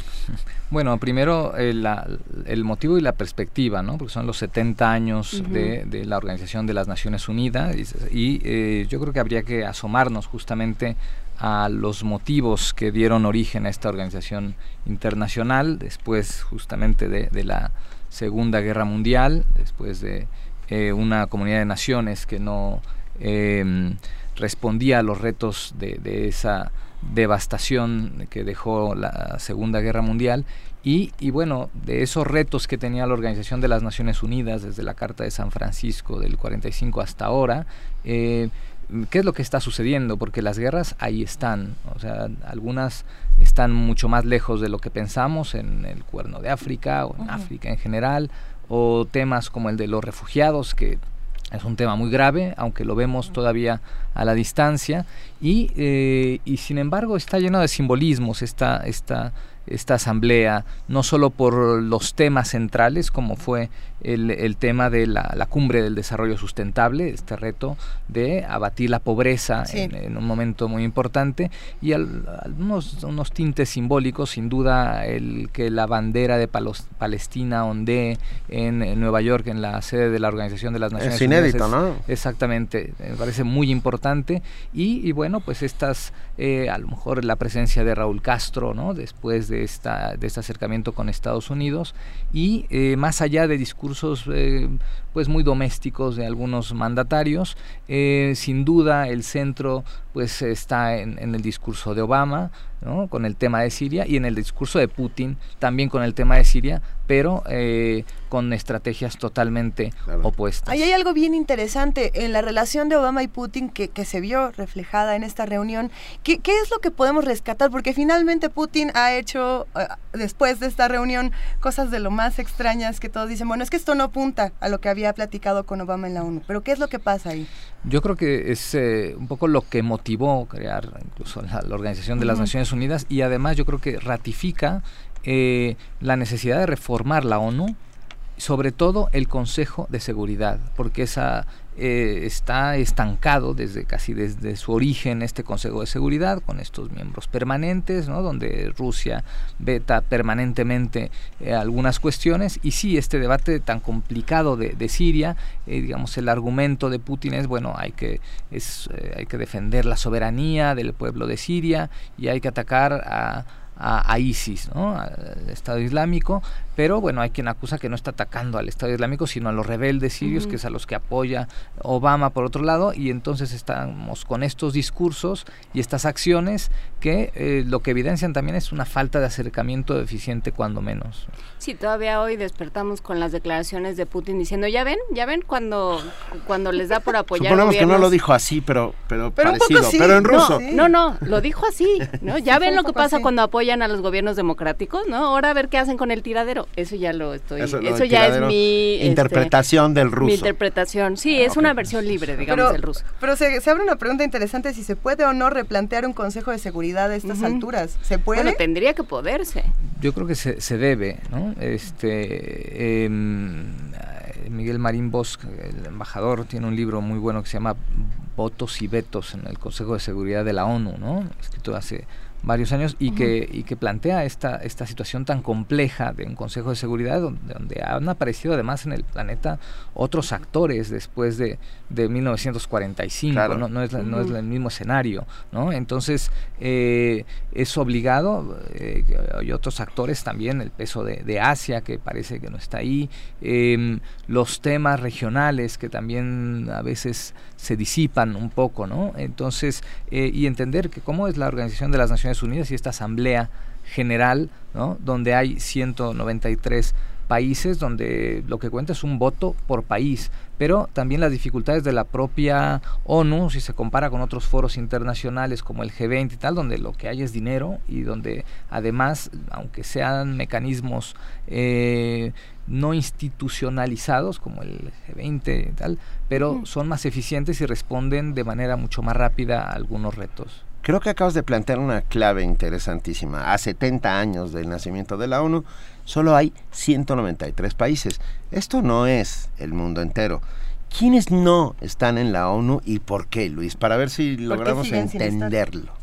Claro, bueno, el, el, caso de Palestina, por ejemplo, es un uh -huh. caso muy emblemático, ¿no? Un caso de, de, un Estado que se debería reconocer, que hay un tema ahí muy fuerte también que implica un cabildeo estadounidense eh, sobre el tema de Israel, eh, eh, muy importante, claro. ya se vio también hace unos años cuando se debatió su ingreso a la UNESCO, ¿no? Okay. Y, y, incluso actores que, que no están, ¿no? digamos, la Unión Europea que está y no está, o sea que no, no uh -huh. obstante los 28 países de la Unión Europea están, eh, no obstante que la propia Unión Europea tiene la calidad de observador y en el voto ante la UNESCO fue muy emblemático, un eh, articulista lo resumía en tres palabras, divididos e irrelevantes, porque los países de la Unión Europea, ante el ingreso, eh, me parece que incuestionable, de Palestina a la UNESCO, votaron de manera dividida y su voto fue totalmente irrelevante. Y es algo que la Unión Europea no se debiese permitir, ¿no? O sea, tendría que ser un contrapeso, un actor relevante que no lo está haciendo y aparte de los países no reconocidos, ¿no? O algunos porque les falta esa calidad, etcétera. Pero a ver, Luis, eh, ¿se puede pertenecer a un organismo de la ONU sin pertenecer a la ONU, por lo que estoy descifrando de lo que cuentas? Bueno, sí, en, en este caso sí, sí, porque hay agencias, como en este caso la, UNESCO, FAO, que UNESCO, exacto, ¿no? Que, se permite y además digamos los objetivos de, de la UNESCO no eh, cultura educación ciencia, y tecnología pues eh, digamos no hay argumentos no hay argumentos para que Palestina no esté dentro de, la ONU no entonces hay eh, es el, el, ejemplo del anquilosamiento de una organización que no responde a, a, las necesidades del siglo XXI no y hay y hay casos como, bueno, ahora que se hablaba hace, hace poco del caso de Cataluña, en 2008 fue Kosovo quien declaró unilateralmente su independencia, que al principio hubo reticencia por parte de la comunidad internacional, que esto estaba alejado del derecho internacional y finalmente el Tribunal de la ONU eh, finalmente confirma que sí, que es legal esta independencia de, de, Kosovo. Y bueno, pues entonces aparece un país que... Eh, tiene las credenciales para incorporarse ya una vez que tiene reconocimiento internacional. ¿no? Entonces, estamos también ante un mundo donde las fronteras han cambiado de manera importante eh, en los últimos 25 años, ahora que se celebra, se celebró hace un par de días la reunificación alemana, pero cómo han cambiado las fronteras en los últimos 25, 30 años en todo el mundo. La geografía que yo estudié es distinta a la que hoy no, existe. y lo que implican las fronteras. Yo me sabía las capitales del mundo y ahora ya no. Lo, que, lo que implican hoy las fronteras, el gran problema que son las fronteras hoy. Exacto, sí. Y a ver, pensando en todo esto que sucedió, porque fue muy impresionante durante esta, esta Asamblea General que cada 15 minutos había una nota. ¿no? Cada 15 minutos daban, literalmente daban la nota, o era Obama con Castro, o era el izamiento de la bandera palestina, o era Evo diciendo vamos a tener salida al Pacífico, además en una conversación que él estaba teniendo o sea, hubo conversaciones hacia el mundo, hacia cada, cada líder con sus países, Peña Nieto diciendo que los, eh, derechos humanos... Tuvieron que tener cuidado con los populistas. No, no, y que los derechos humanos se estaban salvaguardando en México, un montón de cosas que, bueno, era nota todo el tiempo. Entonces, eso habla, mm, eh, y te lo pregunto, Luis, ¿habla o no de un resurgimiento de la ONU, de una especie de nuevo aliento para la ONU? Yo creo que la ONU ha estado apostando también al tema mediático, que se ha perdido mucho, porque es evidente. Papa, no hemos dicho nada, perdón. Exacto. Sí, sí, sí. Lo que pasa es que, bueno, si se cuenta el número de noticias que hubo en la, última semana que, que coincidió con la Asamblea General de la ONU, hasta los em, eh, los temas de, de Oregon, ¿no? Ah. El tema de, la Estuvo del Papa, etcétera. El, el, tema de la resolución entre Chile, ¿no? Este eh, bueno, pues evidentemente em, hay muchos, muchas cosas que se mueven en el, mundo. El mundo se está moviendo mucho más rápido que, que, una organización que tiene una asamblea general una vez al año. Entonces, esto creo que es, eh, es eh, muy sintomático, pero también, sí, se le ha criticado durante mucho tiempo a la Organización de las Naciones Unidas porque llega tarde o llega mal, eh, pero pues también es un referente porque ahí está no solo lo que es la ONU en sí, sino a través de sus agencias, o la FAO, o la UNESCO, o la ACNUR ahora con todo este tema de refugiados, que ha tenido una posición muy activa, que ha criticado incluso lo que no se ha hecho, en fin, la ONU ahí está, sí, sí habría que eh, replantear su, su, su eficacia, ¿no? este, su organización, pero tiene que ser sobre la marcha, ¿no? Tampoco se puede detener ni prescindir una organización como, como la de las Naciones Unidas. No se puede detener ni prescindir y sin embargo, como dices, seguirá llegando todavía mal y tarde, ¿no? Porque hay como una cola detrás que para remontarla, pues faltan yo creo que varios años. En, en esta reunión, ¿qué es lo que te parece que fue más importante o qué conversación fue la que más te, te pareció que se debiera discutir?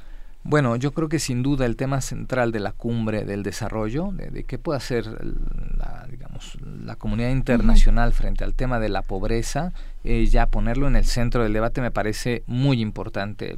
También está en diciembre el, el tema de, de, la COP, la Conferencia de las Partes sobre Cambio Climático en París, que también es muy, muy relevante, donde se pretende alcanzar eh, a ver si es posible un, un, acuerdo vinculante que tenga esa fuerza que no ha tenido eh, estas negociaciones, pero sin duda el, tema de, de, la pobreza, el tema de, de, lo que puede hacer la comunidad internacional es muy importante. El debate en otros, eh, en, en otros carriles seguirá, ¿no? la configuración configuración del Consejo de Seguridad, lo que los países aportan y reciben, por qué países como China no aportan lo que otros, porque la, la mayoría de, los, eh, de las aportaciones a la ONU son por parte de Estados Unidos y de Europa. En fin, hay muchos temas, unos muchos cabos sueltos que están ahí y que seguirán estando, pero sí hay que apostar, sobre todo en un, en un mundo que se mueve de manera muy rápido, donde el mapa geopolítico también se ha movido, donde los liderazgos también eh, han, pues han surgido nuevos liderazgos, otros se han apagado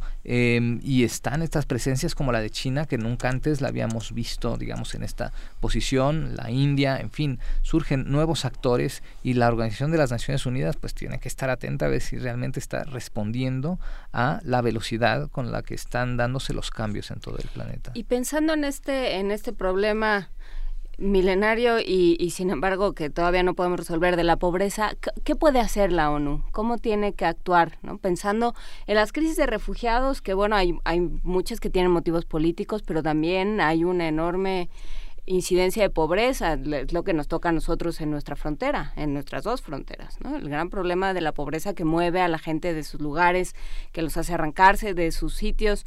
Todo esto, ¿cómo lo puede abordar un organismo como la ONU?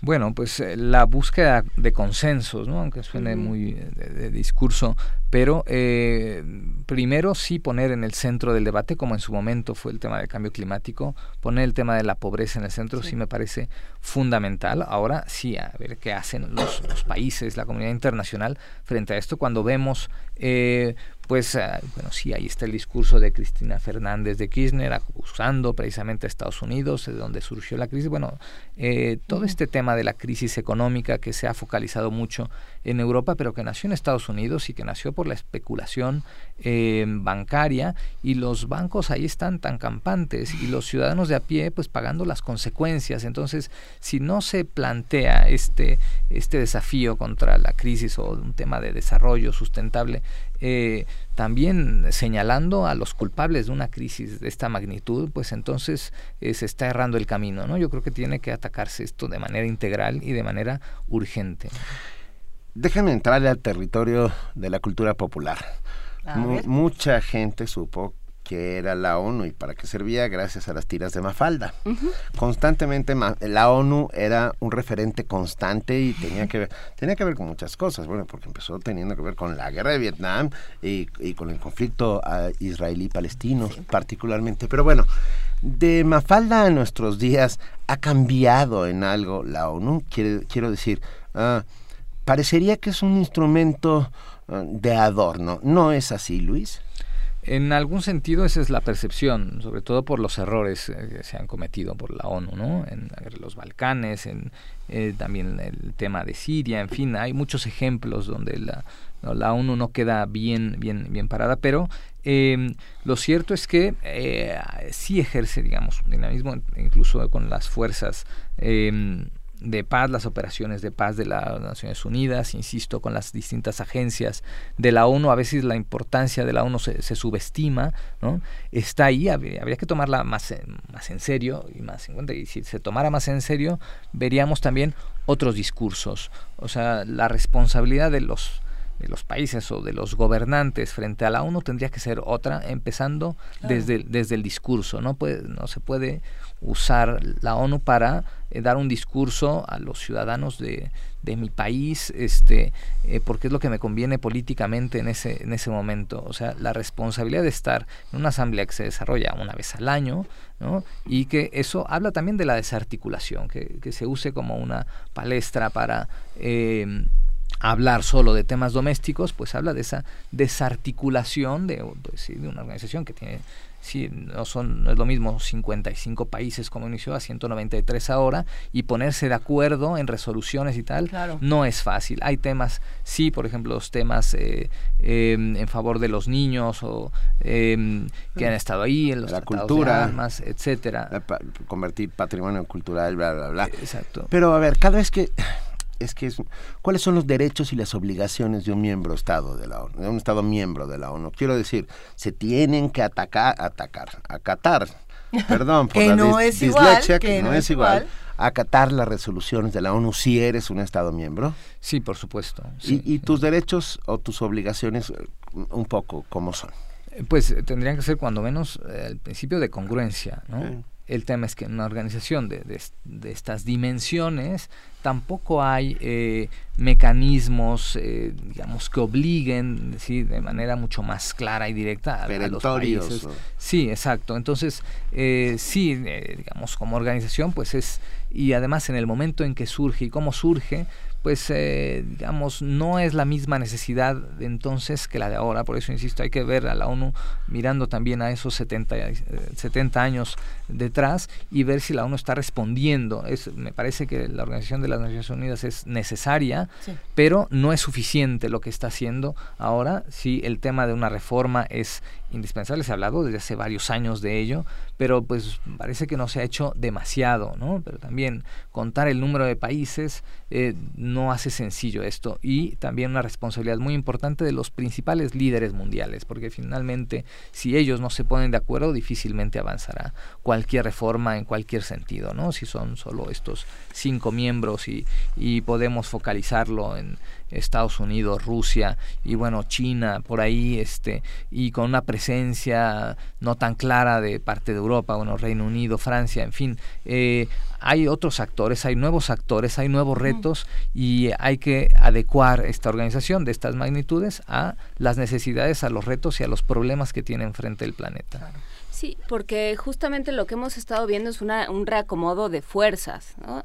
Como, como has dicho varias veces, pues entra China con, con, todo, este, desde un asunto territorial, un asunto económicamente poderosísimo y una capacidad comercial enorme que le da pues enorme enormes prerrogativas entonces cómo se reacomoda el mundo y cómo se reacomoda la, ONU digamos ya para, para cerrar esta conversación. Bueno, pues eh, primero sí ese reconocimiento de, de, una, de una necesidad ya este inaplazable de una reforma clara. Eh, también hablar mucho más de su estructura y de su eficacia. Y yo creo que lo que se puso sobre la mesa en esta última Asamblea General está ahí. A ver, a ver, una vez que se lanza este tema de la cumbre sobre desarrollo sustentable, a ver qué va a pasar. Y a ver qué va a pasar en diciembre con el tema de cambio climático. Si hay algún eh, avance de un acuerdo vinculante, entonces eh, pensaremos que se, va, se avance en un tema que es también muy importante. Pero si no, pues volveremos el próximo año a una asamblea donde eh, escucharemos casi los mismos discursos, el tema, el tema israelí eh, palestino por ahí, el tema de Siria otra vez y muchos temas otra vez. Exactamente, y entonces pues también alguien dirá, bueno, pues si van a hablar de lo mismo, pues voy a hablar yo de lo que yo quiero, ¿no?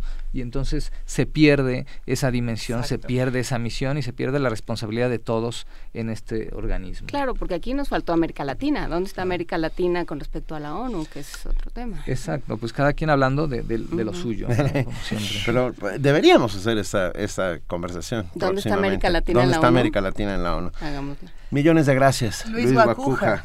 Gracias a ah, ustedes. Luis Guacuja es responsable del programa de estudios sobre la Unión Europea del posgrado de la UNAM. Enorme, enorme agradecimiento, por estar esta mañana con nosotros y vete pensando dónde está América Latina para que nos lo digas la próxima vez. Por supuesto. un abrazo. gracias. Primer movimiento. Donde la raza habla. 9 de la mañana, 45 minutos. Solamente queremos informarles que ayer el titular de la Secretaría de Educación Pública, Aurelio Nuño, anunció cambios en algunas subsecretarías de la dependencia, así como en las direcciones del Canal 11 y el Canal 22. Anoche, en un mensaje, el funcionario federal dio posesión del cargo a los nuevos integrantes del equipo de la Secretaría. Entre ellos, los comentamos, el nuevo subsecretario de Planeación y Evaluación de Políticas Públicas es Otto Granados Roldán. ¿Recuerdan? El ex embajador. ex embajador de México en Chile. Fue director de comunicación social de la Presidencia de la República durante el sexenio Carlos Salinas y gobernador Salinas y gobernador de Aguascalientes. Bueno, como subsecretario de Educación Básica se nombró a Javier Treviño Cantú, quien hasta ayer ocupaba la subsecretaría de Planeación. Treviño fue secretario general de Gobierno de Nuevo León y diputado federal en el Excelio Salinista. A su vez, Rodolfo Tuirán fue ratificado como subsecretario de Educación Media Superior, al igual que Mauricio Dávila Morlot en la unidad de la coordinación ejecutiva. se dio el relevo en la dirección general de los dos canales de televisión dependientes de la SEP. Ah, eh, en el canal 11 fue nombrada Jimena Saldaña Gutiérrez, quien era presidenta adjunta de la Organización Editorial Mexicana, en sustitución de Enriqueta Cabrera. Y, y, Ernesto Velázquez Briceño, hasta la semana pasada director de TV UNAM y colaborador de Primer Movimiento, fue nombrado director de Canal 22 en lugar de Raúl Cremo. Estas son eh, los cambios que han sucedido anoche en la SEP. Eh, por lo que nos toca, pues un abrazo fuerte a Ernesto Velázquez. Hemos perdido un colaborador no, a lo mejor pero hemos ganado un director del Canal 22. Una vez más le, mandamos un abrazo a todos nuestros compañeros de TV UNAM que hacen una labor impresionante por la cultura y por, el, eh, por la difusión de la cultura en nuestro país. Y en este momento se encuentra en la línea de primer movimiento Josefina King. Ella es periodista de vocación y dedicada por 30 años a la radio cultural, una mujer a la que admiramos muchísimo. Buenos días, Josefina, ¿cómo estás? Hola, buenos días. Buenos días, Benito. Buenos días, Luisa. Admiramos y queremos. Josefina, ¿cómo estás? ¿Nos va? Gracias. Hola, ¿nos va? Oye, estaba escuchando los cambios de la SEP. ¿Qué tal eso? No, hombre, pues que ahora sí que no perdemos a Ernesto. Se va a un puesto que, que merecen cambios. no, bueno, sin lugar a dudas. No, estamos pues contentos porque sea vale él. La pena porque ha probado mucho su experiencia y la calidad de su trabajo. Bueno, pero por supuesto, nos da muchísimo gusto. Ah, ah, pero a ver, tú nos vas a contar de una nueva producción de Radio UNAM, ¿verdad? Exactamente, una producción que de verdad hemos dedicado varios meses y pues que yo creo que, que va que va que va a aportar muchas ideas y propuestas. Mira, se trata de México en el aire. Eh, tengo entendido que ya salimos esta semana, o sea, hoy a las tres y media. Así es, el día de hoy. El día de hoy, el día de hoy empezamos con uno de mis entrevistados eh, sí me gustaría dar un poquito de antecedentes. Somos tres periodistas las que estamos en esta serie, o sea, las responsables de la serie, ¿no? Que es Adriana Malvido, Rosario Manzanos y tu servidora. Entonces, este, tiene varios meses de preparación esta serie, ¿eh? No, no es así. No era hacer entrevistas en vivo y demás y eso, porque a veces se pierden las ideas cuando no se, cuando no se reflexionan bien. Entonces, eh, bueno, eh, si quieren les platico un poquito de los objetivos de la serie. Por favor. Mira, eh, primero hicimos durante dos reuniones o tres muy, lista de grandes personajes de México y de la cultura, de ciencias sociales, de filosofía y todo. Y la lista era verdaderamente hermosa y enorme pero teníamos que limitarnos a cinco personajes cada una de las de las responsables. Entonces bueno pues ahí fuimos un poquito como dejando pendiente para una segunda parte si se hace el próximo año. Y cada quien eh, más o menos escogió nos sorteamos algunos personajes que queríamos dos o tres en fin no entonces eh, nos dimos cuenta también que de veras todavía en nuestro México hay mucha gente muy valiosa que puede aportar sus ideas no y pues otro, algunos se nos fueron en este año, que fue una lástima porque estaban en la lista, como Vicente Leñero, como Federico Campbell, como este Eduardo Galeano, en fin. Pero bueno, hablemos de lo que pudimos hacer y este no sé si quieran, los objetivos son pensar a México, pensar en México. Mira, todos sabemos que la violencia se ha incrementado y no solamente la violencia real que sucede y ocurre en varios estados del país, sino la violencia que nos bombardean muchos medios de comunicación y también este por internet y por redes sociales y todo. O sea, no estamos negando que exista esa violencia, sino cómo cómo pensar propuestas para poder enfrentar la violencia y cómo reflexionar sobre el México que quisiéramos. Entonces partimos de la idea de un poco de que con algunos personajes mayores de 70 años, 60, 70 años, como Rodrigo Moya, como Elena Poniatowska, como bueno, como algunos otros que, que están en ese rango de edad, pues habían vivido en el México de los 50, 60 del siglo pasado y conocieron, vivieron, por ejemplo, en el caso de Rodrigo Moya, pues tomó muchas imágenes de ese México que era absolutamente más tranquilo, quizás algo provinciano, con muchos este avances en la tecnología y en la ciencia, pero donde no había esta violencia que vivimos hoy.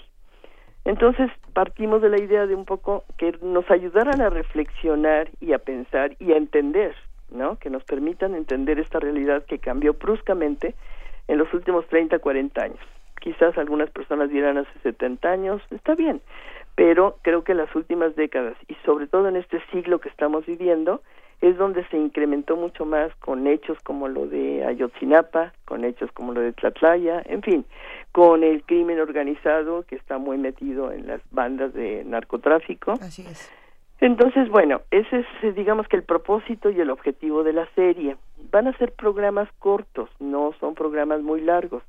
Intentamos que cada entrevista tuviera mínimo una hora, pero para dividirla en cinco programas. O sea, no queremos que en una hora, para muchos radioescuchas, si lo entendemos, iba a ser a lo mejor hasta aburrido, hasta a lo mejor pesado, ¿no? Entonces están divididos cada uno de estas entrevistas en cinco programas capsulares de, de 12 a 15 minutos.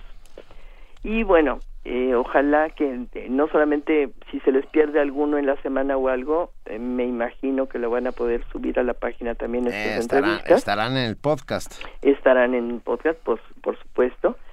Y este y bueno, no sé qué más me quieran preguntar. No, más bien mucho éxito. Desde hoy empezamos a escuchar México en el aire y será un placer hacerlo hacerlo todos los días. México en el aire se presenta el día de hoy a las 3 de la tarde con 30 minutos en el 96.1 de FM. Josefina King, Adriana Malvido, Rosario Manzanos, en la producción de Jessica Trejo.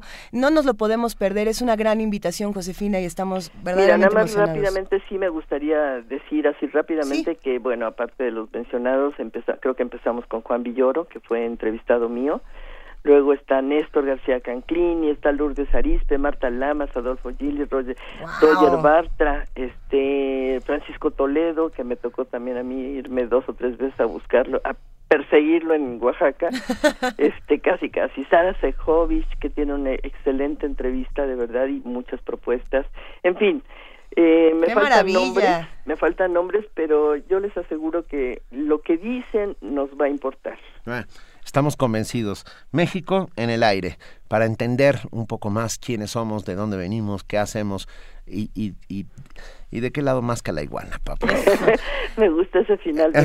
Gracias, Josefina. En efecto, hoy arrancan con Juan Villoro, no se lo pierdan a las tres y media de la tarde. Josefina, un abrazo inmenso con toda nuestra admiración. También para ustedes, muchísimas gracias y que, que sigue ese espacio tan, tan de veras tan lindo, tan positivo, tan plural. Gracias, mil gracias Josefina, un abrazo. Igualmente. Bye. Primer movimiento. Donde la raza habla.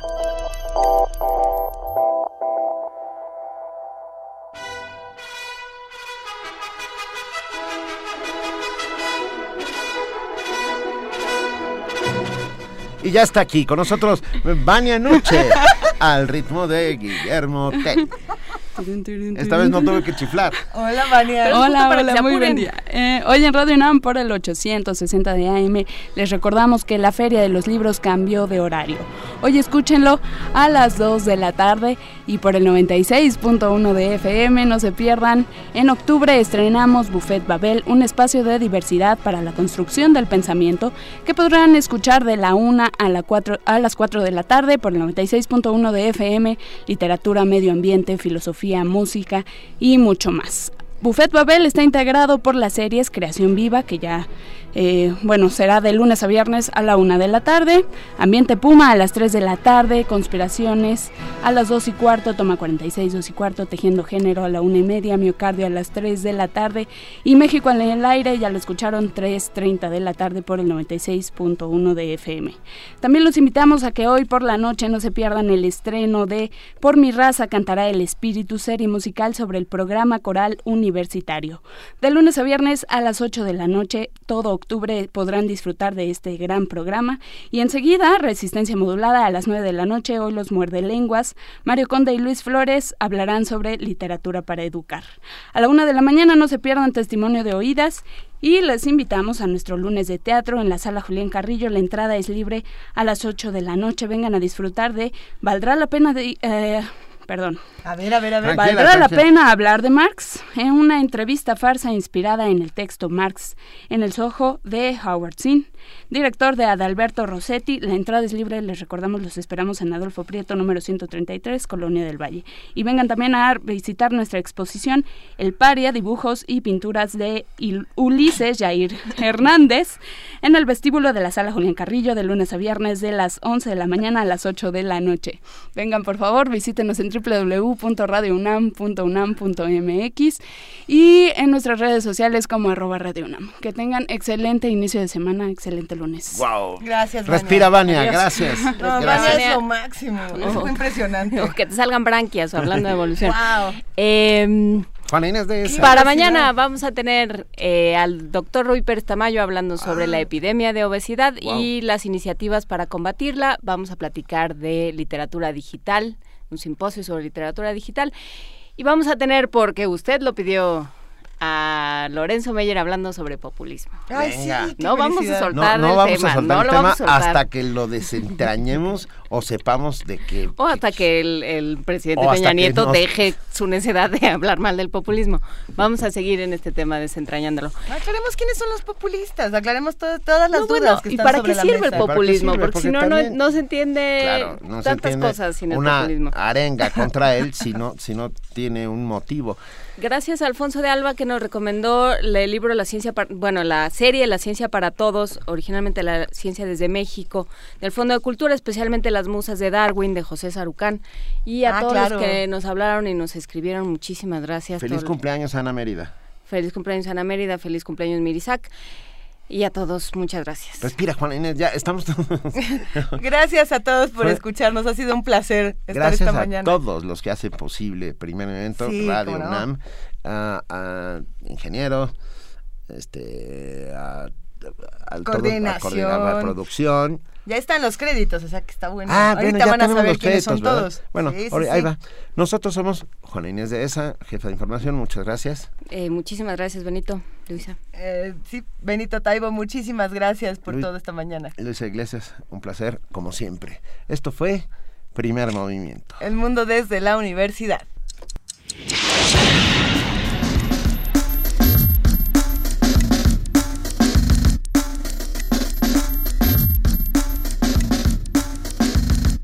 La Coordinación de Difusión Cultural de la UNAM y Radio UNAM presentaron Primer Movimiento. El mundo desde la universidad. Operación técnica Arturo González. Información Antonio Quijano, Amalia Fernández, Miriam Trejo, Dulce García, Cindy Pérez Ramírez, Cristina Godínez, Abraham Menchaca, Vania Nuche y Patricia Palacios.